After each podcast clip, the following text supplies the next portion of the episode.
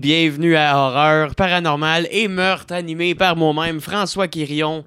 Euh, Aujourd'hui, euh, pour euh, mon 17e épisode, je pense, si je me trompe pas, je pense que je me trompe pas, je vais recevoir pour la deuxième fois, comme cette fois-ci par exemple, comme chroniqueuse, la très séduisante Maggie. Euh, Maggie Desranleau, la dernière fois, je l'avais reçue comme... pas- je l'avais reçue comme invitée, mais aussi comme amie. Là, c'est c'est changé. Je la reçois comme chroniqueuse, mais aussi comme amoureuse, euh, parce qu'on n'est plus juste des amis. Je tenais à le souligner euh, en début d'épisode. Oh, ben salut François. Allô? Bien content d'être ici pour une deuxième fois.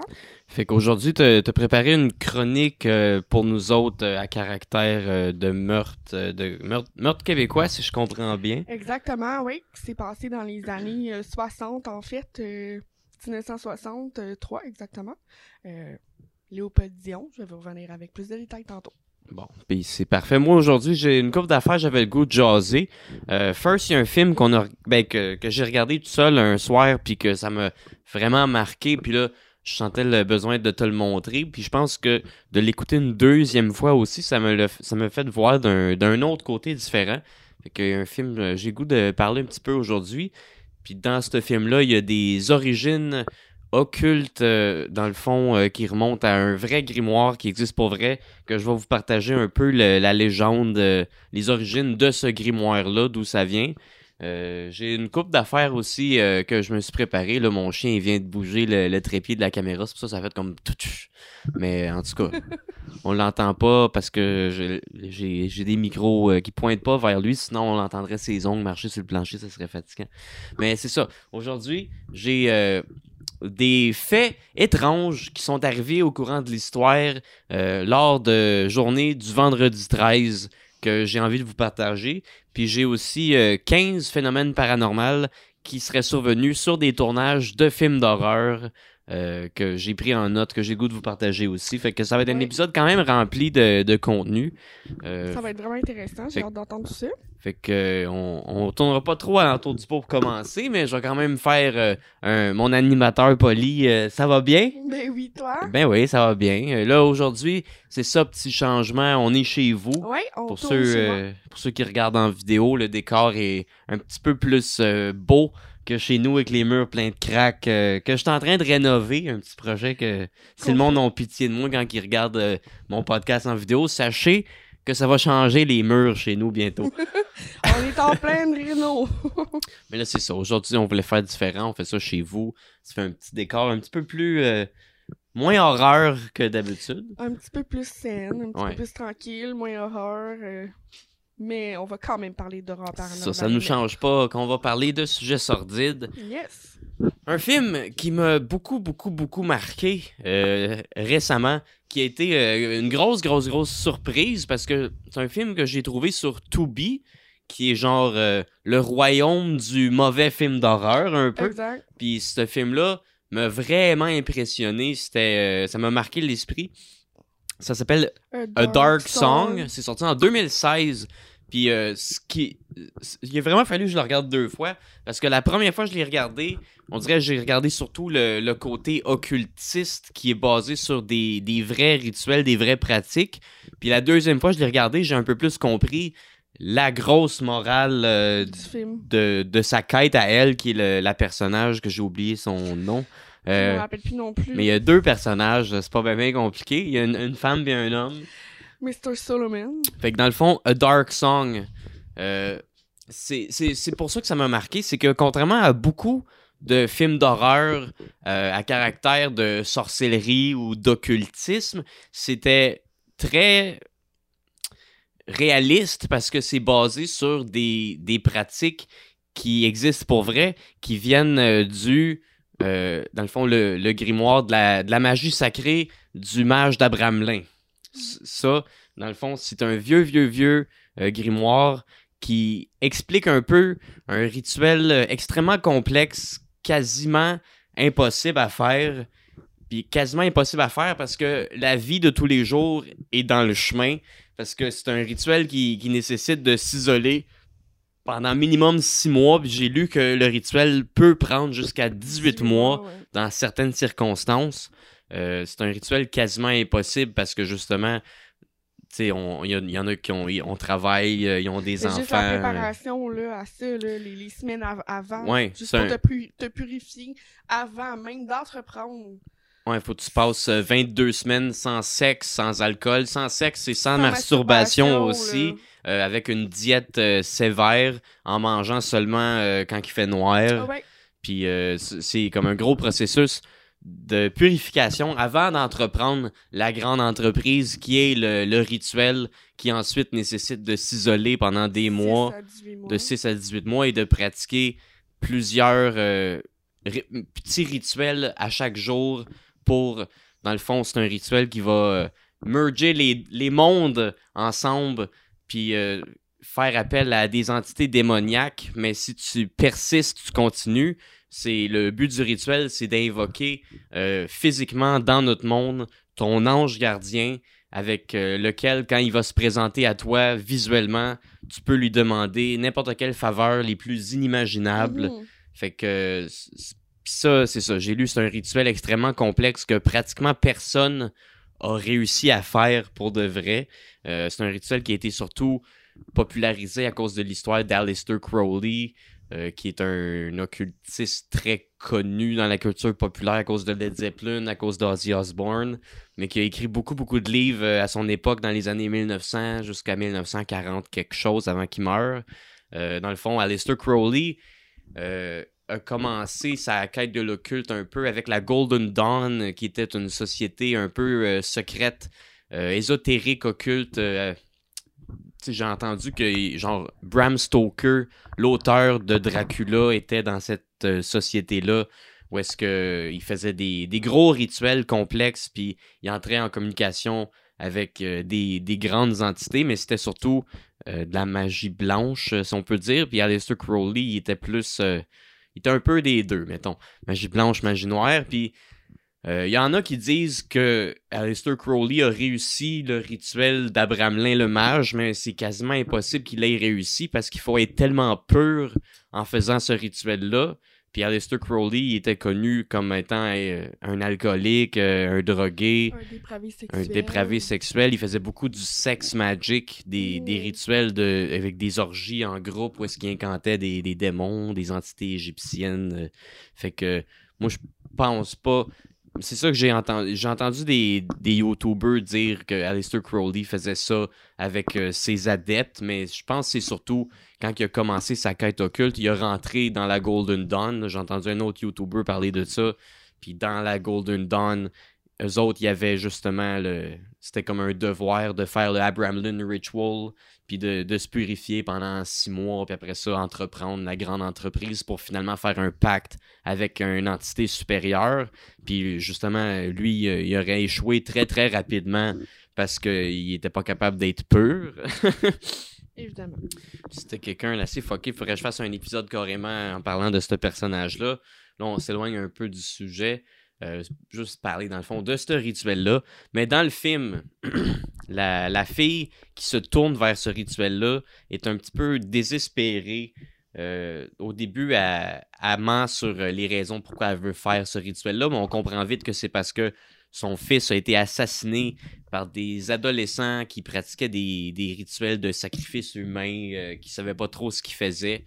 Elle sait pas vraiment. On sait pas vraiment pourquoi qu'elle que c'est comme ça que son fils est mort, sûrement comment est-ce qu'il a, été retrouvé. Exact. Parce qu'ils disent, ils disent qu'on sait pas s'ils ont jamais retrouvé les tueurs. Non, c'est ça, mais c'est ce qu'ils supposaient, en fait. Il n'y a pas beaucoup de détails à ce sujet-là, mais ça, ça, serait pour ça, en fait, qu'elle aurait fait ce rituel-là. Puis là, elle est un petit peu obsédée avec le fait qu'elle veut reparler avec l'âme défunte de son fils. Puis la raison pour laquelle elle veut faire un pacte avec son ange gardien, tout le long, elle, elle ment à l'occultisme parce que c'est ça l'histoire. Elle, va chercher un occultiste qui est calé euh, dans les, arts occultes qui aurait euh, soi-disant déjà entrepris le Abraham Lynn Ritual trois fois. Il dit qu'il a échoué deux fois, mais qu'une fois ça a marché parce qu'il était jeune, il a fait des erreurs. Fait que justement là, il sait plus quoi faire. Elle, euh, dans le fond, elle, paye quelque chose comme 80 000 pour qui s'enferme avec elle dans une maison qu'elle a achetée, euh, une maison euh, isolée de, de toute euh, civilisation, que lui va s'isoler avec elle dans la maison pendant plusieurs mois pour entreprendre ce grand rituel-là complexe pour éventuellement qu'elle puisse rencontrer son ange gardien. Puis elle a dit qu'elle veut parler à son fils qui est mort, mais ce qu'elle lui dit pas, c'est qu'elle veut surtout venger son, Son fils. fils, puis elle-. Elle veut que les tueurs de son fils meurent euh, d'atroces euh, souffrances, euh, puis que les âmes soient damnées. Puis ça, c'est quelque chose qui, qui est un petit hook dans le film. Là, je vais dire des spoilers. dans le fond, c'est ça, ça qui fuck tout le rituel parce que depuis qu'ils s'isolent avec ensemble puis qu'ils commencent à faire le grand rituel extrêmement compliqué puis qu'ils ils mettent leur corps et leur âme carrément dans ce rituel-là.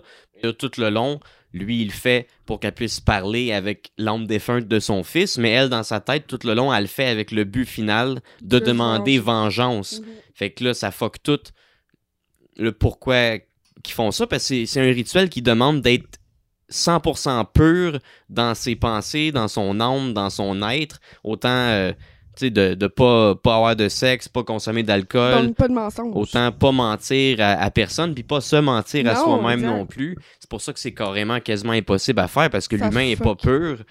non, c'est ça, ça fuck toute la quête, là, en fait. Puis c'est, c'est vraiment bon. Je trouve que c'est vraiment réaliste. Ils ont vraiment donné une touch réaliste à l'occultiste. Mhm. Ils ont vraiment donné une touch réaliste au phénomène paranormal.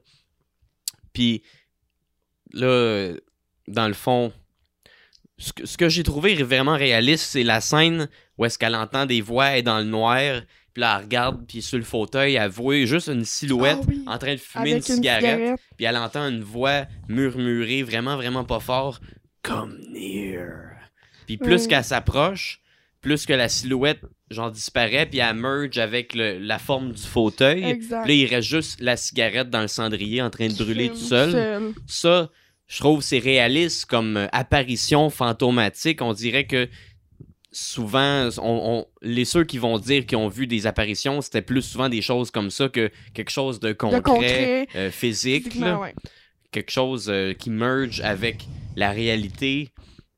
Et l'autre monde. Je trouve qu'ils ont vraiment bien fait ça. Puis c'est le fun aussi parce que tout le long, tu vois pas grand chose. Ce qui est réaliste avec l'occultisme euh, réel, les, les praticiens, ils vont pas se sentir comme dans Harry Potter, ils vont Non. pas voir des lumières jaillir de partout. C'est très subtil. Puis euh, il se passe pas grand chose, mais c'est toujours des, des petites coïncidences, des synchronicités avec ce qu'ils parlent.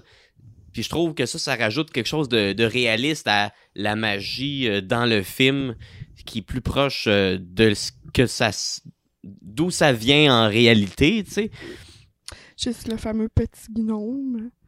Son petit gnome. Ah ben son goblin, Son ouais, goblin. qui représente son fils, euh, le, le jouet qui est à son fils, qui fait juste disparaître puis toujours réapparaître à, Partout. à oui. différents endroits.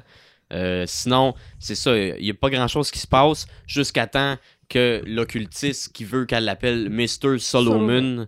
qui est très... euh, c'est très hautain. C'est très hautain parce que Solomon serait le plus grand sorcier qui aurait jamais marché sur Terre s'il aurait vraiment existé. Le grand roi Salomon, fils de David, le fondateur euh, des premières lignées des rois de Juda.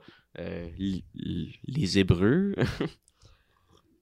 Bref, on l'appelle. Il veut, il veut absolument se faire appeler Mr. Solomon. Ouais. Puis, euh, c'est ça. Quand lui réalise ment depuis le début, il trouve une façon moins, pas très orthodoxe de la rendre pure, qui est dans le fond de la, la baptiser euh, de dans un genre de rituel de magie noire en la noyant, puis en la ressuscitant Résistant, ah pour la faire reborn. Mais tu sais, c'est- intense cette scène quand même. c'est comme ça que lui il a trouvé le moyen de remettre le rituel sur le bon chemin. Puis aussitôt qu'il fait ça, là, il y a des affaires weird qui commencent Ah, à arriver. Il, il se tire un petit peu dans le pied parce que il sent que son ange gardien se venge contre lui d'y avoir fait mal. Puis là, il finit qu'à se blesser gravement. Puis là, faut, j'ai, ou- j'ai oublié de mentionner, il- dans le film, ils peuvent pas sortir de la maison pantoute, pantoute pendant tout le long du rituel rituel, qui ouais. dure plusieurs mois, même s'il manque de vivre, même s'il y a une urgence, s'ils sortent, ils sont fucked, ils sont damned, ils peuvent plus jamais euh, sortir de là, leurs armes sont pris. En fait, c'est qu'ils ont, ils ont fait un cercle autour de la maison. Mais ça, ça, je suis pas sûr que c'est super accurate avec le vrai rituel du mage d'Abramelin. Parce que je me semble j'ai entendu ou j'ai lu euh, que les, les, dans le vrai rituel, t'as pas le droit de sortir pendant le jour. Non, t'as pas le droit de sortir pendant la nuit, quand il, quand il fait noir. Mais je pense que t'as le droit de sortir quand c'est le jour, mais il faut quand même rester isolé le plus possible parce que tu as des méditations puis des rituels à faire 3, 4, 5 fois par jour. Ouais, ouais. Mais je suis pas sûr que c'est vrai l'affaire que tu peux pas sortir de la maison pantoute pantoute. Ça, je pense que c'est un élément qu'ils ont inventé pour le film. Ouais, puis le mais ça rajoute vraiment quelque chose au film qui peuvent pas sortir de la maison parce que là, lui, il vient qu'à se blesser gravement puis il peut pas sortir pour aller se faire soigner. Fait qu'il essaie de se soigner lui-même, mais il finit quand même qu'à mourir. C'est pour ça que je dis il va y avoir des spoilers. Il finit qu'à mourir, puis elle, c'est là qu'elle est fucked. Parce qu'elle, elle se fiait sur lui pour faire le rituel, parce qu'elle, elle connaît pas ça. elle a Non, pas étudié ça pendant toute sa Elle fait vie. sur ses connaissances, surtout le fait que lui, il l'a fait trois fois. Puis... Puis là, elle est prise dans la maison, elle peut pas sortir. Elle veut essayer de continuer le rituel, mais elle rouvre les grimoires de Mr. Solomon. Puis là, les- c'est comme si les entités démoniaques avaient toutes détruit son travail en, en gribouillant par-dessus Barrant toutes, tout. toutes, toutes les notes de ses grimoires personnels. Fait qu'elle finit par sortir de la maison, ce qui ce qui choque, euh, ce qui, ce ce brise euh, la barrière entre les deux mondes carrément. Puis euh, quand, tu sais, elle peut pas s'en aller, elle finit quand même qu'elle marche, elle marche, elle marche, puis elle revient toujours à cette maison-là, son char il part pas, elle est pris, puis là, elle finit qu'elle retourner dans la maison, puis là, c'est quand qu'elle brise le cercle, qu'elle retourne dans la maison, que là, sont là. Là, là t'es les voué. démons sont là. Puis, sincèrement, ça, j'ai trouvé ça vraiment magnifique. Les démons sont beaux, sont beaux, sont laids tellement, sont beaux. Mais c'est- sont- Je trouve qu'ils ont bien Ils fait, ont bien ça, fait ça, c'était pour rendre ça réaliste. Oui. On dirait, si les démons existent, ils vont ressembler à des choses plus comme ça. Ouais, bien des choses un peu plus inimaginables, puis quand même très humains, tu sais. Mm. Mais euh, c'est ça. Là, les démons sont dans la maison. Hell is breaking loose. euh, puis là, c'est l'enfer pour elle euh, de vivre euh, à travers ça. Ils s'en prennent à elle. Ils, la, ils torturent son âme. Elle finit qu'à qu'à se faire couper un doigt. Le, le sacrifice de sang. Il y a un autre sacrifice de sang aussi dans le film que j'ai pas parlé. Parce que le, le, le rituel nécessite de pardonner toute personne qui t'a fait du mal, ce qui est important avec la morale du film.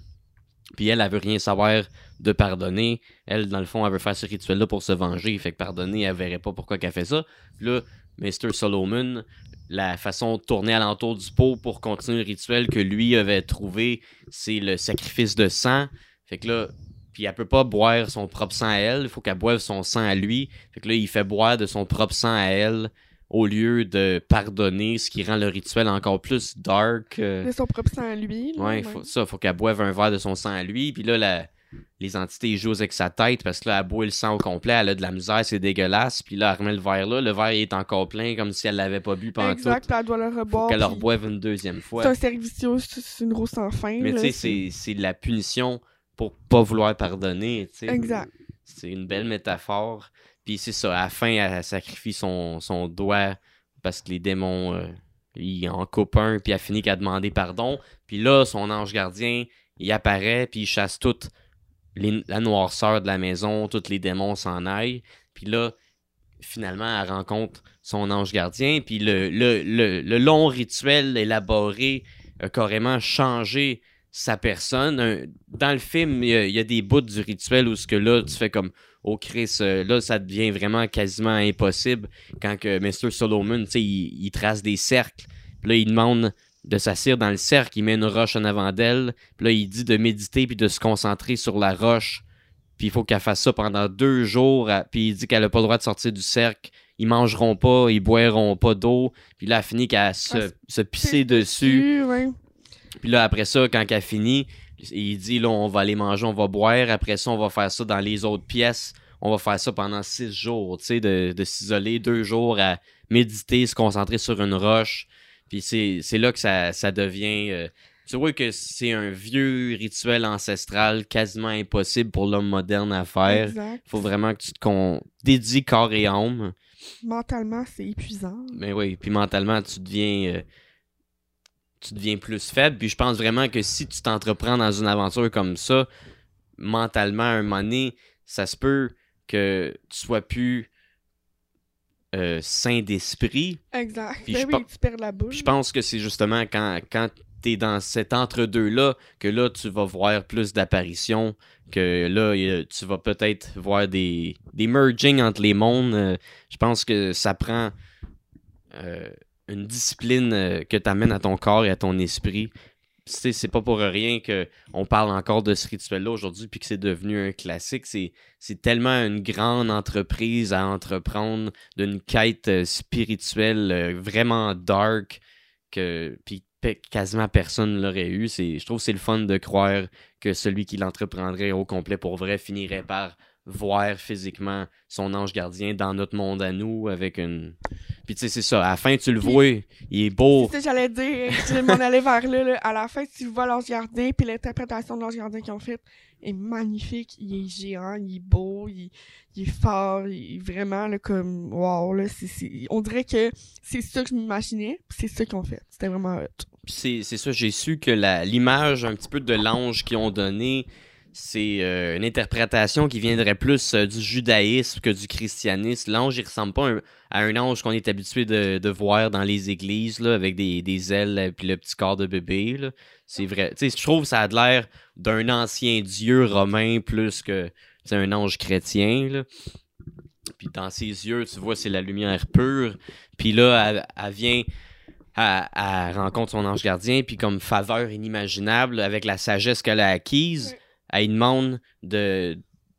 au lieu de que le tueur, les tueurs de son gars finissent par mourir, elle demande d'apprendre à pardonner, ce qui est euh, la sagesse ultime. Puis euh, c'est ça que je pense que ça m'a pris euh, la deuxième fois quand j'ai regardé le film que j'ai plus réalisé la- l'ampleur de ce message-là. Je pense que moi, moi, je suis comme ça, puis je pense qu'il y a beaucoup, beaucoup, beaucoup d'êtres humains qui sont pas capables de pardonner ceux Ouais. qui nous ont fait du mal. Je m'en allais vers là aussi, euh, justement, que je trouvais que toi, ça t'avait donné une leçon. Mhm. Ce film-là t'a donné une leçon à toi aussi. Ouais. Ouais, je trouve.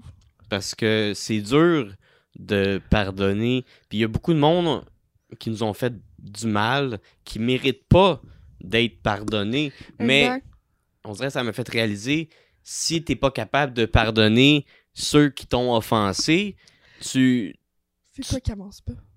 tu- ben c'est ça, tu vas porter de la lourdeur partout où tu vas parce que tu as de la hargne envers ces personnes-là. Mhm. Puis ils, ils t'ont blessé, puis tu vas porter la blessure partout où tu vas. Puis la seule façon d'évoluer, de laisser aller, c'est de pardonner ceux que tu juges qu'ils ne méritent pas, tu sais, ceux qui t'ont fait vraiment, vraiment de la grosse peine ou ceux qui t'ont fait mal, ceux qui s'en ont pris à ta réputation, ton image, whatever.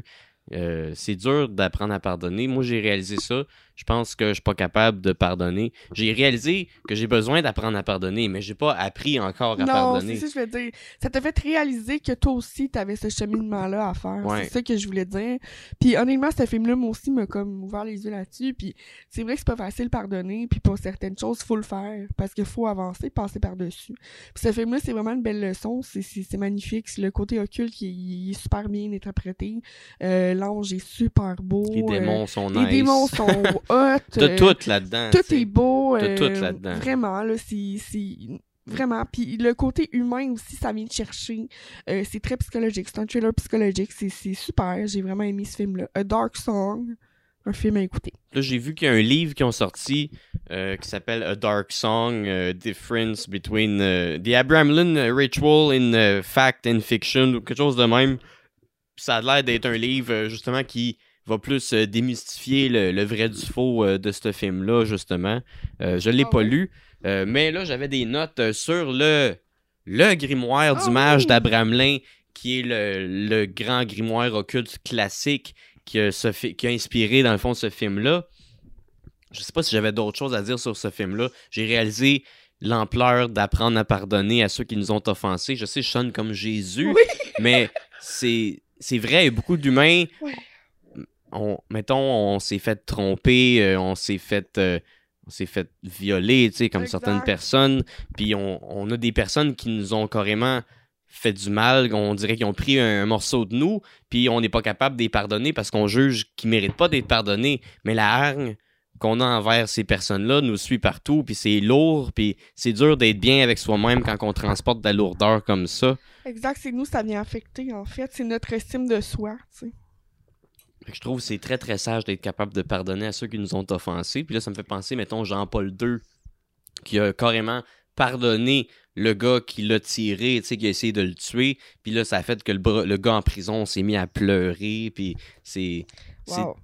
faut être vraiment acquis d'une grande sagesse pour être capable de pardonner à quelqu'un qui a essayé de te tuer. Euh, euh oui. je sais pas si un jour je vais acquérir la sagesse ultime, mais j'ai réalisé que ça me ferait du bien d'apprendre à pardonner. Mais tu vois, je suis pas capable. Puis encore dernièrement, je fais des rêves. Euh, des rêves bizarres. ah oui? Comme euh, je t'ai déjà parlé que là longtemps, il y avait une de mes ex qui m'avait trompé avec euh, genre le, cousin à ma mère. Je m'en fous de salir sa réputation. Là. Je dirais pas son nom, là, mais c'était weird. C'est comme si dans le fond, je m'étais fait tromper par ma blonde avec mon mononcle. C'est un petit peu ça. Là. Ouais. Puis on dirait que depuis que j'ai réalisé que j'ai besoin d'apprendre à pardonner, je rêve souvent à lui. Mais peut-être que c'est parce que tu dois apprendre à. Je rêve souvent à lui. Puis tu vois, cette nuit, on dirait que là, je jasais avec. Puis là, on dirait que je l'avais pardonné. J'avais du fun à jaser avec. Jusqu'à temps qu'on revienne sur le sujet. Puis là, genre, là, je voulais y péter à la gueule dans mon rêve. Puis, euh, oh genre, je voulais rien savoir d'y pardonner. Puis euh, j'ai dit crissé son camp, puis on s'est quasiment battu. J'ai rêvé à ça cette nuit. Cette nuit, ah ouais. My God. OK. Ouais. c'est bien. wow. Ouais. Fait qu'en tout cas, c'est un film que je recommande. J'ai dit des spoilers, mais je l'ai dit au début, j'allais dire des spoilers. Fait que si tu voulais le regarder, regarde-les avant d'écouter euh, de quoi qu'on parle. Fais stop, regarde le film, puis reviens-nous après. Mais le, le, grimoire du. Dans le fond, la ça s'appelle La magie sacrée d'Abramelin le mage. Euh, qui dans le fond, ça serait un vieux, vieux, vieux grimoire euh, hébreu qui a été traduit en français euh, en premier, puis après, ça du français à l'anglais. Puis le grimoire anglais de Sacred, de, Sacred Magic of Abramelin the Mage, ça c'est devenu un classique pour les occultistes depuis les années 1900. Puis c'est ça, j'ai su que ce livre-là, justement, quand il a été traduit de l'hébreu au français, il y a eu des incohérences, puis il manque certaines choses dans la vieille version du grimoire en anglais puis en français. Puis c'est genre, je pense que c'est plus récemment qu'ils ont sorti une version révisée. Tu voulais l'acheter? Oui, une version révisée euh, de la magie sacrée d'Abramelin le Mage, qui est plus basée sur le rituel authentique hébreu. Euh, oui. Donc l'original. C'est ça. Ce grimoire-là, euh, il est considéré comme une sorte d'autobiographie dans laquelle Abraham de Worms, il dans, dans, le fond, il y a deux personnages importants. Il y a Abraham de Worms, puis il y a le mage Abraham Lin, qui sont pas le même personnage. Oh, OK? Abraham et Abraham Lin.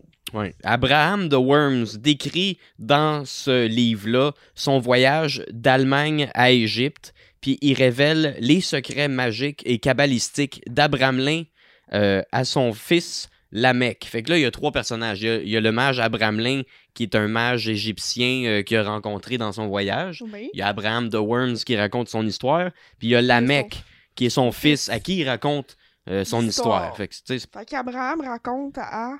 À Lamech, l'histoire. De son, son, voyage où est-ce qu'il a rencontré Abramelin, le, mage, qui a montré les secrets de la magie kabbalistique qui, pour ceux ne savent pas, euh, la Kabbale, c'est euh, le mouvement ésotérique qui découle du judaïsme.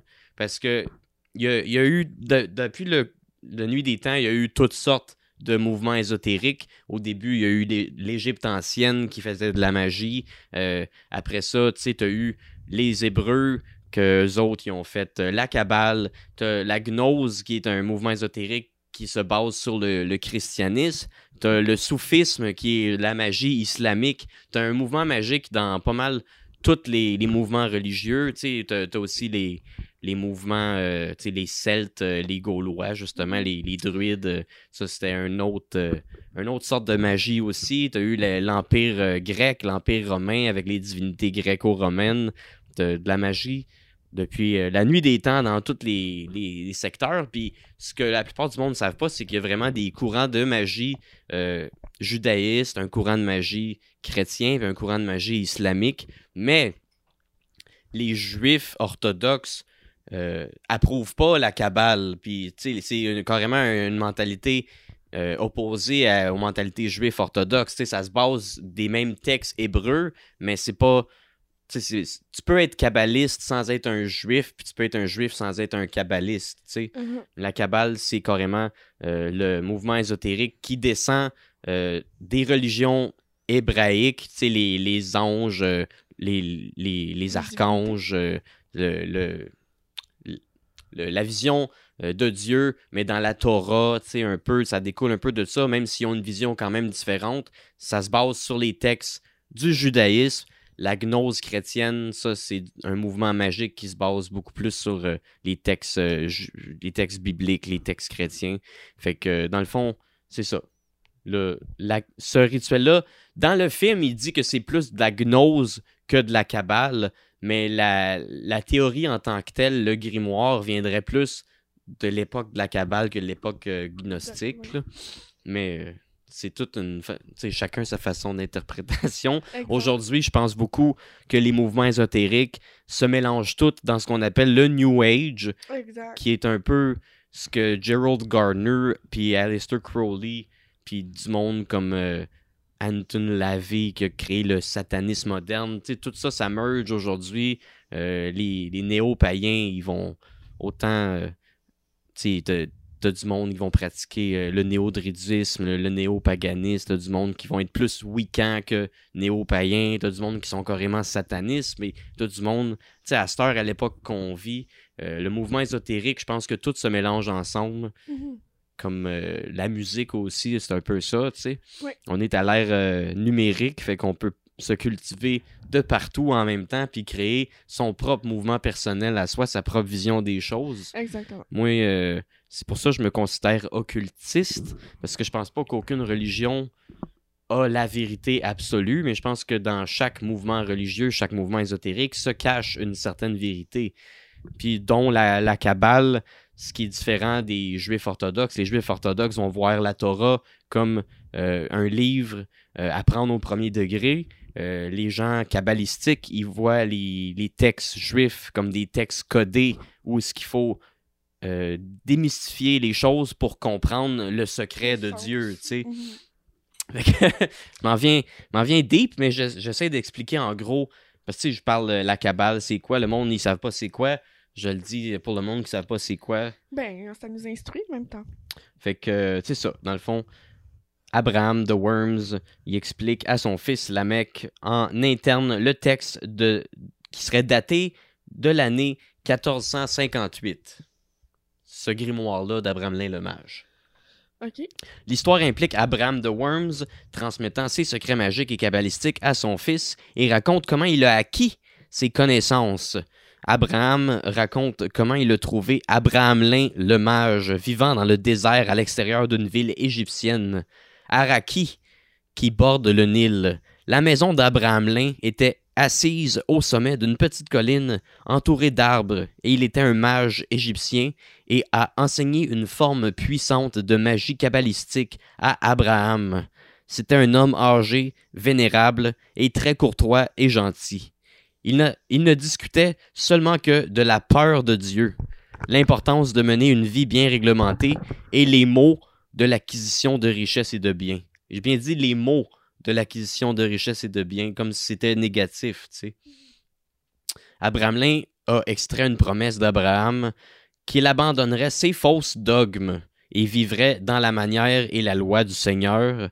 Il a ensuite donné à Abraham deux livres manuscrits à copier pour lui-même, demandant 10 gold florins qu'il a pris avec l'intention de distribuer à 72 pauvres à Araki, la, la ville où il était en Égypte.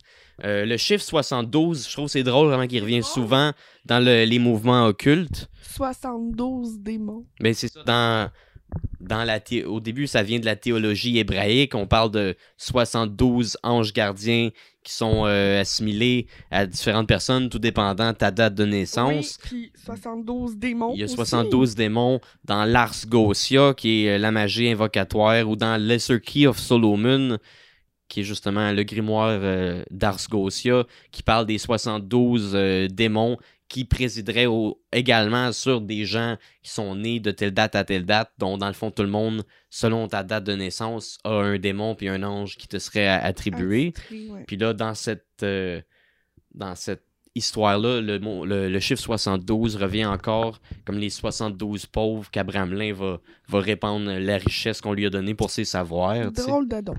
Ouais, c'est ça. Il y a pas rien d'autre à ajouter. Je trouvais juste que c'était un drôle Ben oui, d'adon. c'est un drôle de don. euh, je t'ai rendu où, là? Être À main servir et craindre le Seigneur de Dieu. C'est ça. C'est c'est ça, c'est ça. Dans... Ah, c'est ça. Il a donné deux manuscrits. Attends une minute, là. 72. Ah, 12... f- 10 gold florins, qui est ça. Qui a- avec l'intention de distribuer à 72 pauvres à Harakiri. Là, à son retour, 15 jours plus tard, après avoir éliminé l'argent du paiement, Abraham Lin a extrait un segment d'Abraham pour servir et craindre le Seigneur et de vivre et mourir dans sa lame la plus sainte. OK. Ça, je pense, c'est euh, un texte à décoder. Euh, je pense c'est comme euh, les kabbalistes, ils, ils croient beaucoup euh, dans les textes codés. Ça, ça a l'air d'être un code à déchiffrer un petit peu. Euh, après ça, Abraham Lin a donné à Abraham la science divine et la vraie magie. Euh, ancrée dans les deux manuscrits qu'il devait suivre et donner uniquement à ceux qu'il connaissait bien. Heureusement, pour notre époque moderne, on peut acheter euh, ces savoirs ancestraux qui étaient supposés de garder secret et donner seulement à ceux en qui il avait pleinement confiance. On peut acheter euh, la magie sacrée du mage Abraham Lin sur Amazon pour un prix très abordable. Si vous euh, si vous intéressez aux sciences occultes, vous avez envie d'étudier ce grimoire-là, je vous suggère la version revisitée où il n'y a pas d'incohérence puis qui manque absolument rien. Si vous voulez vous lancer dans cette quête occulte, ben bonne chance. Euh, moi, euh, pas sûr que c'est réalisable pour l'homme moderne. Non. Euh, à moins qu'on tombe dans une autre pandémie puis que tu Oui. t'en crises de pas voir ta famille, pas leur parler. Euh, seul chez vous, enfermé pendant 6 à puis 18 que tu t'as pas besoin de travailler pour payer de loyer, ben Là, c'est important, là, faut pas que tu te touches, là. ouais, ben c'est ça. Allez-y. Euh, moi, je, je sais pas si je serais game. Je pense que euh, je me dis peut-être quand je vais être très très vieux et très très sage, peut-être je l'essayerai juste pour la quête occulte puis pouvoir mourir en disant j'ai fait le rituel ultime. Mais euh, tu sais, si euh, les affaires qu'ils disent dans le film qu'il faut que tu passes deux jours dans un cercle euh, sans sortir, sans boire d'eau, euh, peut-être que je laisserais faire. Mais je, veux quand même acheter ce grimoire-là pour l'étudier pendant plusieurs années, juste pour la- ma simple curiosité de savoir le vrai du faux, qu'est-ce qui est dans le film, puis qu'est-ce qui est dans le vrai rituel. tu sais. Ça, je pense que ça faisait le tour un peu de la magie sacrée Oui. d'Abraham Lin le mage. Euh, je sais pas si toi, tu avais d'autres questions ou des affaires que j'ai dit que, que t'es pas sûr. euh, Non, non, non, c'est correct. Je te laisse parler, c'est ton sujet. J'ai expliqué la cabale, euh, j'ai expliqué un petit peu les origines. euh. Puis tu sais, c'est ça qui, est, qui rend ça en- encore plus mystique. C'est carrément un merge de, de l'Égypte puis de la magie kabbalistique qui est euh, deux grands mouvements ésotériques qui ont influencé pas mal tous les autres mouvements ésotériques. Euh, c'est ça hier j'ai écouté une vidéo genre d'explicative de deux heures sur la cabale puis tu sais c'est ça qui expliquait la cabale a beaucoup été inspirée par l'Égypte antique. Puis après ça, la Kabbale aurait inspiré, genre, la Golden Dawn, qui aurait inspiré, euh, genre... euh, Mais la Kabbale a inspiré la Golden Dawn et Eliphas Lévy. Euh, la, la Golden Dawn et Eliphas Lévy ont inspiré Aleister Crowley. Aleister Crowley a inspiré Gerald Gardner. Gerald Gardner il a créé le Wicca, il a inspiré tous les mouvements New Age. Aujourd'hui, Fait que c'est. Tous les mouvements ésotériques descendent de la Kabbale, qui descend de l'Égypte antique. Exact. Et ce rituel-là, c'est un petit peu un merge de ces deux mouvements ancestrales ésotériques. Fait que ça rend ça encore plus mystique. Tu pouvais pas mieux résumer ça. C'est super, bébé. wow, ben voilà. Alors, ça faisait pas mal le tour de, de- du film Dark Song Dark Song. et de la fameuse quête euh, D'Abraham Lin, le mage. d'Abraham Lin, le mage. Puis euh, c'est ça, là. Toi, t'avais une chronique pour nous autres aujourd'hui. Tu voulais-tu que je parle d'un autre sujet euh, avant d'aller avec ta chronique? Parce que moi, j'ai deux autres sujets aussi, comme que j'ai dit tantôt. euh. Ben, parle-en d'un. Ensuite, on pourra peut-être faire mon sujet, puis on terminera avec euh, un de tes sujets. Ben oui. Qu'en dis-tu? Fait que. Vendredi 13. Oh yeah! C'est une journée, ça, hein? Ça, c'est... Moi, je l'aime, cette journée-là. Je, je trouve qu'elle a quelque chose de spécial, quelque chose de mystique, quelque chose de magique. Mais que tu crois ou non aux malédictions, euh, il y a beaucoup, beaucoup de choses extrêmement étranges qui sont arrivées au courant de l'histoire euh, cette journée-là, un vendredi 13. Puis même si toi t'aimes cette journée-là, euh, je vais te sortir une coupe de monde qui ont vraiment peur de cette journée-là. Ouais, Euh, ça va peut-être me faire changer d'idée. puis j'ai même trouvé les origines d'où viendrait euh, Le pre- la, malédiction, la malédiction du vendredi 13. Wow. Je vais trouver ça. Vendredi 13, ouais. Fait que dans le fond, euh, j'ai des, plein d'affaires weird sont arrivées euh, lors d'un vendredi 13. Puis je vais commencer justement avec le plus loin qu'on peut reculer qui, En quelle année? qui rend ça encore. Je, je retourne dans le- l'occultisme, les malédictions, euh, les, les choses ancestrales qu'on comprend pas. Dans le fond, vendredi 13, 1829. 1829. Il y a environ 10 000 personnes qui se sont rassemblées. Non, c'est c'est plus loin que ça. Attends minute. c'est ça, mais semblait que c'est en 1300. Ouais, c'est très, très vieux. Vendredi 13 octobre 1307. C'est ça. C'est ça.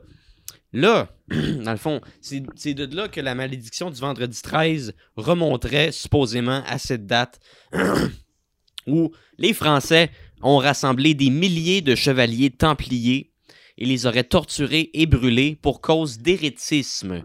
Euh, Chevalier Templier. Ouais.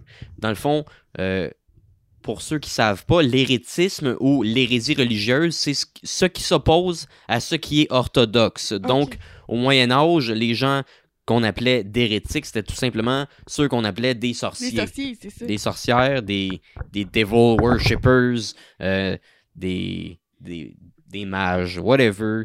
Euh, dans le fond, c'est ça. Les chevaliers templiers sont reconnus pour avoir été euh, les premiers occultistes à, à vénérer une entité qui se nommait Baphomet. Ah, par contre, euh, personne ne sait à quoi ressemblait le Baphomet que les Templiers vénéraient. Euh, L'image très connue euh, du Baphomet qui représente un peu un humanoïde avec une tête de chèvre, c'est le, le Baphomet comme on a vu, on peut retrouver dans plein de tattoo aujourd'hui ou n'importe quel film où est-ce a du monde qui font des, rituels satanistes. tu sais. Le Baphomet, c'est un petit peu un, un transgenre humanoïde chèvre masculin féminin qui représente la dualité à l'infini euh, dans l'humain l'animal l'homme la femme le bien le mal. Euh, ce qui est en haut est comme en bas euh, comme la fameuse quote as above so below. qui serait dans le fond ce qui explique le, que notre monde est un peu un miroir sur un monde en haut euh, fait d'énergie invisible puis euh, c'est pour ça que les, occultistes, les mages, les sorciers, euh, dans leur rituel, invoquent des énergies du monde d'en haut pour avoir une répercussion physique sur notre monde à nous. C'est ça que ça veut dire as above, so below. Puis le Baphomet, euh, l'image connue du Baphomet représente un petit peu cette pas cette psychologie-là, mais cette vision des choses-là ésotérique. Puis le Baphomet, comme qu'on le connaît, ben ça, ça a été inventé par le fameux occultiste Eliphas Lévy en 1854 pour son livre Les dogmes de la haute magie. Mais les Templiers vénéraient une entité qui s'appelait Baphomet très avant, tu sais, on parle là en 1307, c'est très avant euh, le livre d'Eliphas Lévy. Fait que l'entité du Baphomet remonte à très très longtemps, même si on n'y avait pas accordé vraiment d'image encore. Il y en a qui se disputent un peu. Est-ce que le Baphomet des Templiers et le Baphomet d'Eliphas Lévy qui a été repris après ça dans la religion du satanisme moderne, est-ce que c'est la même entité? on peut pas vraiment euh, savoir ça. C'est un sujet à débattre. Mais euh, dans le fond, juste revenir aux Templiers. Les Templiers, c'était des chevaliers qui étaient supposément chrétiens, mais qui faisaient des rituels occultes où est-ce qu'ils vénéraient une entité euh, qui s'appelait Baphomet. Euh, dans le fond, les Templiers aussi supposément pratiquaient des, ri- des rites qui impliquaient de cracher sur un crucifix euh, puis de le piétiner. Ça, c'est quelque chose que j'ai lu dans Witchcraft Today, un livre de Gerald Gardner que j'ai mentionné tantôt, qui est le fondateur du Wicca. Euh, Witchcraft Today, c'est un livre, en- entre autres, sur l'histoire de la magie, de la sorcellerie depuis genre euh, la nuit des temps. Puis il parle justement des Templiers, puis c'est là-dedans que j'ai lu ça. Fait que dans le fond, le 13 octobre 1307, quand les Templiers furent brûlés et torturés, euh, est-ce que la rage d'une entité démoniaque ancestrale qui serait le Baphomet euh, aurait été libérée dans l'air, ce qui aurait créé depuis ce jour la malédiction du vendredi 13? La fameuse malédiction. Ça, moi, je trouve que ça rend. Ça ça serait un bon film d'horreur à faire où ce que pas besoin de, de meurtrier qu'un masque euh, de hockey, tu sais, juste un- une histoire de vendredi 13 de malédiction avec euh, un- une entité démoniaque euh, de Baphomet, Baphomet, ouais. puis peut-être même des fantômes de Templiers, ça pourrait être super nice. Vraiment. Là, Toujours des bonnes idées, toi. ouais. fait que là, c'est ça. Ce journée-là, c'est là qu'on pourrait remonter le plus loin où est-ce que la malédiction aurait pu prendre vie. Donc, 1307. Là, ensuite, j'ai plein d'autres dates euh, au fil de l'histoire, comme le vendredi 13 1829 que j'ai commencé tantôt. Euh, c'est là que 10 000 personnes se sont rassemblées pour voir Sam Patch, qui quelques semaines avant ça avait sauté en bas des chutes du Niagara le 13 octobre 1829. Mais ça, c'est ça. Il y avait une couple de semaines avant le 13 octobre, il avait sauté en bas des chutes du Niagara. C'était un petit peu un cascadeur, euh, un cascadeur professionnel, tu sais. Puis euh, là, Ah, dans un barrel, je veux dire, Euh, j'ai pas lu que c'était dans un baril. Ah. Le 13 octobre 1829, Sam Patch s'apprêtait à sauter en bas des chutes du New York Genesis River. Euh, je t'avais montré des photos hier, Ah, je vais ouais, les ouais. mettre au montage. On voit un petit peu euh, quel genre de casse-cou que c'était. Ah, oui, oui. Euh, malheureusement, c'est ça, la malédiction du vendredi 13 s'est abattue sur lui et euh, cette date, il ne fut pas aussi chanceux que quelques semaines avant. Il ne survivra pas à la cascade. Mais oui, hein, c'est ça qui arrive quand. Me semble. C'est le genre. Mettons, c'est le genre d'affaire, t'as le goût de faire. Ben, choisis une autre date. Que le vendredi 13. C'est un petit peu courir après la mort. Ouais, euh. absolument. Sinon, un- dans des temps un petit peu plus euh, modernes, quand même, il y a longtemps, vendredi 13 1972, euh, il y a un avion qui a craché. Ça, ça c'est euh, mon préféré dans les points. C'est le plus Ah ouais? dark. Il y a un avion qui a craché dans les ondes. euh, juste entre parenthèses, de la grosse neige où il n'y a rien pantoute. 13 personnes sont mortes sur le coup. Oh. Euh, les survivants du crash d'avion ont dû se tourner vers le cannibalisme pour continuer d'être considérés des survivants. Wow. Donc, ils ont mangé les 13 morts. Soit ça. Ce que j'ai lu disait pas s'ils ont mangé les 13 morts ou s'ils se sont mangés entre eux autres. Mais tu sais, j'imagine qu'ils ont commencé avec les morts, puis quand ils ont tous mangé, ils ont commencé à se manger entre eux autres, Mais, jusqu'à temps qu'on les trouve. c'est ça. Euh, le même là, c'est un autre, le même vendredi 13, le même jour en Russie, euh, un autre accident d'avion. Euh, Le même jour? le même jour en Russie, le 13 euh, vendredi 13 1972. J'ai pas écrit quel mois par exemple. J'ai bien des dates, j'ai pas écrit quel mois, mais en tout cas, c'était mais- pas juste vendredi 13 de cette année-là, il y avait un mois. Euh, sinon, le même jour en Russie, 174 personnes furent tuées encore dans un crash d'avion euh, après, euh, au près, de Moscou. C'est ça, un avion euh, d'un airline Russie ou je sais plus trop. Russian Airlines. C'est quand même épeurant. tu sais, la même journée, deux crashs d'avion qui a fait euh, beaucoup de ravages, euh, des histoires sordides. Wow. Euh, sinon, ça, ça c'est intéressant. Vendredi 13 2010. Ici, le chiffre 13 a plus porté chance dans sa malchance. Euh, Il y a un petit gars de 13 ans en Angleterre qui a été frappé par la foudre à 1h13 p.m. Donc, 13h13. 13h13. Et euh, le jeune homme a survécu sans blessure. Wow. Ça, c'est euh, un vraiment miracle. chanceux. C'est carrément un- ce qu'on appelle un, Un miracle. Fait que lui, pour lui, le vendredi 13 est chanceux dans ce Ouais. cas-ci. Lui, il a été protégé par Baphomet. Peut-être son père, euh, c'est un sataniste ou un templier. Exact. Euh, c'est ça. Vendredi 13 octobre. Là, tu vois, j'ai écrit octobre 2006. Euh, ici, euh, est-ce qu'on peut appeler ça malédiction du vendredi 13? C'est quand même, euh, quand même euh, bizarre. Un petit peu moins euh, épeurant, par exemple. Mais il y a, il y a près d'un demi-million de personnes qui ont manqué d'électricité quand Buffalo, New York et les alentours ont été enterrés avec 22 à 24 pouces de neige. Euh, au- pieds de neige. au mois d'octobre. C'est quand même surprenant. dans des régions où il y a déjà pas vraiment de neige quand on est au mois de janvier. Mois d'octobre. octobre. euh, fait que vendredi 13, c'est- ça, ça rend cette histoire-là bizarre, mais c'est pas l'histoire la plus sordide que j'ai réussi à sortir. Ah non? Ah non! Mais. Mais non, mais je viens de le dire, c'était le crash d'avion. C'est Ah, sûr ah, que je pensais que tu disais que t'en avais un autre. des, des gens qui manquent d'électricité puis qui ont plein de neige, c'est pas vraiment sordide. Non, je pensais que t'allais m'en sortir un autre. Même Encore que, plus sordide. même que nous autres, si on peut le dire, ben bon, prenez-en de la neige, tabarnak. Eh ouais, nous euh, autres, on a su souvent. Prenez la de nôtre. neige. euh, On est tannés. vendredi 13 octobre 1989, euh, le stock market a chuté de 6,9%. À l'époque, c'était la deuxième pire journée de l'histoire du stock market. Dans le fond, la, la bourse, là. La bourse a chuté euh, 6,9%. Euh, beaucoup de gens qui avaient investi qui ont dû trouver cette journée-là une journée très malchanceuse. Euh, sinon, là, encore dans les années 70, vendredi 13 juillet 1979, euh, cette journée-là, Bob Renfé, Renfé, Bob Renfé, cette journée-là, il a décidé de rester au lit euh, tous les vendredis 13 qui suivaient pour le reste de sa crise de vie.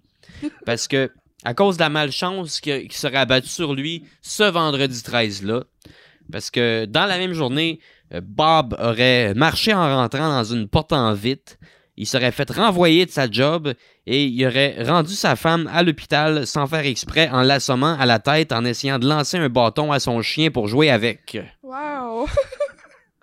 Toute une journée pour ce Bob. Ouais. Fait que c'est ça, à cette heure, là, il a décidé, vendredi 13, reste couché. Ben, fuck off. Puis là, j'ai su que après ça, la malédiction, pour le rattraper, ils ont- il y a un piano qui a tombé sa tête pendant qu'il est resté au lit, puis il y a un char qui a passé dans son mur. Sérieux? Mais non. Tabarnak. Vendredi 13, 1951. Tu vois, là, j'ai arrêté d'écrire les mois, c'était plus important. Après plusieurs jours de pluie record dans le nord-est du Kansas, euh, les rivières ont enflé et ont englouti euh, les villes de Topeka, Topeka, Topeka, Lawrence et Manhattan. Les scientifiques ne peuvent toujours pas expliquer aujourd'hui euh, ces mystères de l'océan. J'ai aimé l'intonation, s'il te plaît. C'est ça. Vendredi 13, dans les années 50, euh, le monde euh, avait les pieds dans l'eau. Là, t'as une histoire un peu plus récente. Vendredi 13, 2012. Oh! Ouais. Euh, dans le fond, il y a des gens qui sont allés en camping puis ils se sont tous fait tuer par Jason. Ah, ouais, ouais. Ben oui, je l'ai vu l'autre jour à la télé. Non, mais c'est ça. Il y a un bateau de croisière qui s'appelle le Costa Concordia qui a partiellement coulé au large euh, de la côte italienne ap- après avoir été échoué. Euh, là, partiellement coulé, euh, j'ai vu les images, je vais les montrer. Tu vois, le, le bateau, il est carrément sur le côté dans l'eau. Il y a la moitié du bateau en dessous de l'eau, l'autre moitié du bateau en dehors de l'eau, puis il est carrément sur le côté. Wow. Puis c'est ça. Cet incident a provoqué 32 morts. Quand même, Tabarouette, hein. quand même. Pour un bateau partiellement échoué, quand même tué beaucoup de monde. Ouais. Sinon, quelque chose d'épeurant qui serait supposé d'arriver dans le futur. Ah oui, ça, Euh, oh my god. les scientifiques auraient étudié que vendredi 13 en 2029, Ça s'en vient, c'est pas si loin, là. euh, quelque chose dans le futur qui arrivera, euh, qui, quelque chose déjà d'épeurant si ça arrive, qui va pas arriver durant la bonne journée parce que c'est supposé d'arriver un vendredi 13. Euh, dans le fond, l'astéroïde 99942 Apophis devrait passer près de la Terre à plus de 18 000 de distance. Dans le fond, pour faire une image un petit peu plus illustrée, ça c'est plus proche que n'importe quel satellite qu'on a mis en orbite euh, depuis qu'on met des satellites en orbite. Fait qu'il y a- il y a un astéroïde qui va passer crissement proche de la Terre un vendredi 13 en 2029. Fait que on souhaite qu'on va survivre, mais euh, la malédiction, euh, si elle existe, sera peut-être pas de notre bord. Bon.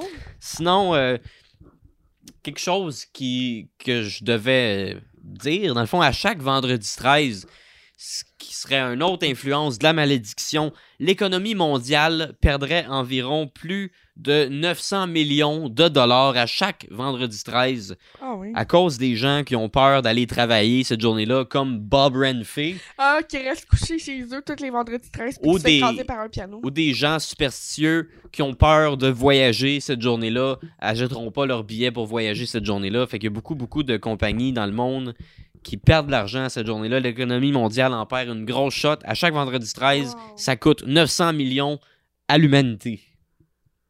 Ouais, je m'attendais pas à ça. C'est ça qui fait le tour de les affreuses choses qui sont arrivées lors d'un vendredi 13. Bon, tabarouette, ok. Santé.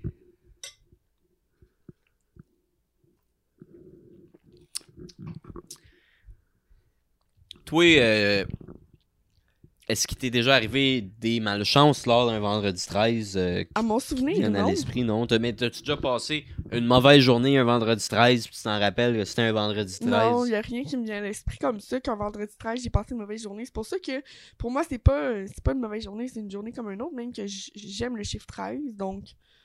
Pour moi, 13, c'est correct. Toi, t'es comme le 13. petit gars de 13 ans, là. Ouais, ouais, genre, c'est comme... Ça te porte chance. Ça me porte chance, on va dire. C'est bien. euh, Ouais, ouais. Ok. Bon. fait que, Ben, tu veux que je te, je te fasse ma chronique? ben là, t'avais une chronique pour nous autres. euh, Aujourd'hui, ça allait nous parler de meurtre euh, québécois. Un meurtrier. Un meurtrier que je connaissais pas tant que ça. Tu m'en as parlé un petit peu vite fait. Puis euh, ça a l'air d'être tout un personnage. Il s'appelle Fait que je vais te laisser aller. Léopold Dion. Puis pendant que tu parles, je vais me rouler un joint. Ouais, bonne idée. Alors, euh, aujourd'hui, je vais vous parler d'un meurtrier. En fait, c'est un meurtrier et violeur en série qui a sévi dans les années 60. Donc, euh, Léopold Dion, Au Québec. au Québec, euh, à Québec, en fait. Il est né en 1920. OK.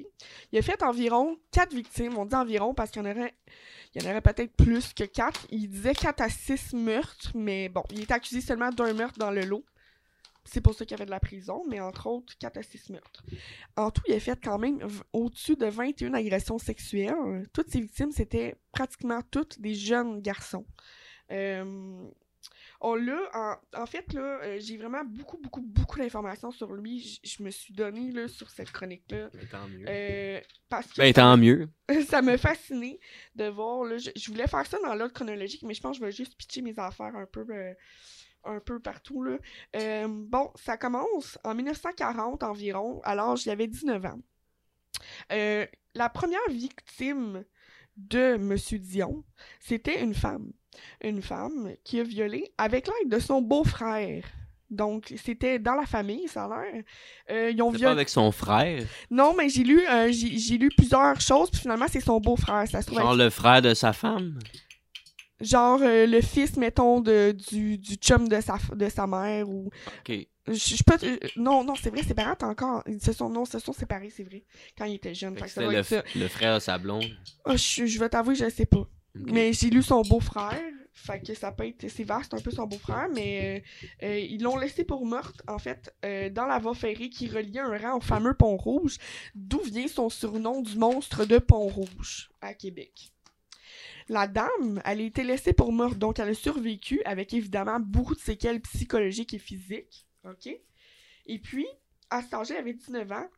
Là, il a été euh, accusé et il a été condamné à. Là, on parle de 1940, là, il a été condamné à 10 coups de fouet. C'est- drôle que, genre, il y avait encore des, des sentences comme ça euh, au Québec, genre 10 coups de fouet, Oui. comme si on était, genre, euh, dans le temps de Bethléem, euh, Nazareth avec Jésus, tu sais. C'est ça. Fait que lui, Puis on s'entend. Dans le temps de Jésus, tu sais, t'as l'histoire, euh, Jésus est sur sa croix, puis il y en a un autre à côté de lui, tu sais, c'est un voleur. Un voleur, on le crucifiait. Lui a violé une femme. Femme, puis il l'a 10 laissé coups de pour fouet. morte, 10 coups de l'a il l'a fouet. laissé pour morte, Oui. ouais. Fait que 10 Il coups de fouet pour là. avoir tué quelqu'un. Chris, moi je serais capable de prendre ça, là. Ben oui.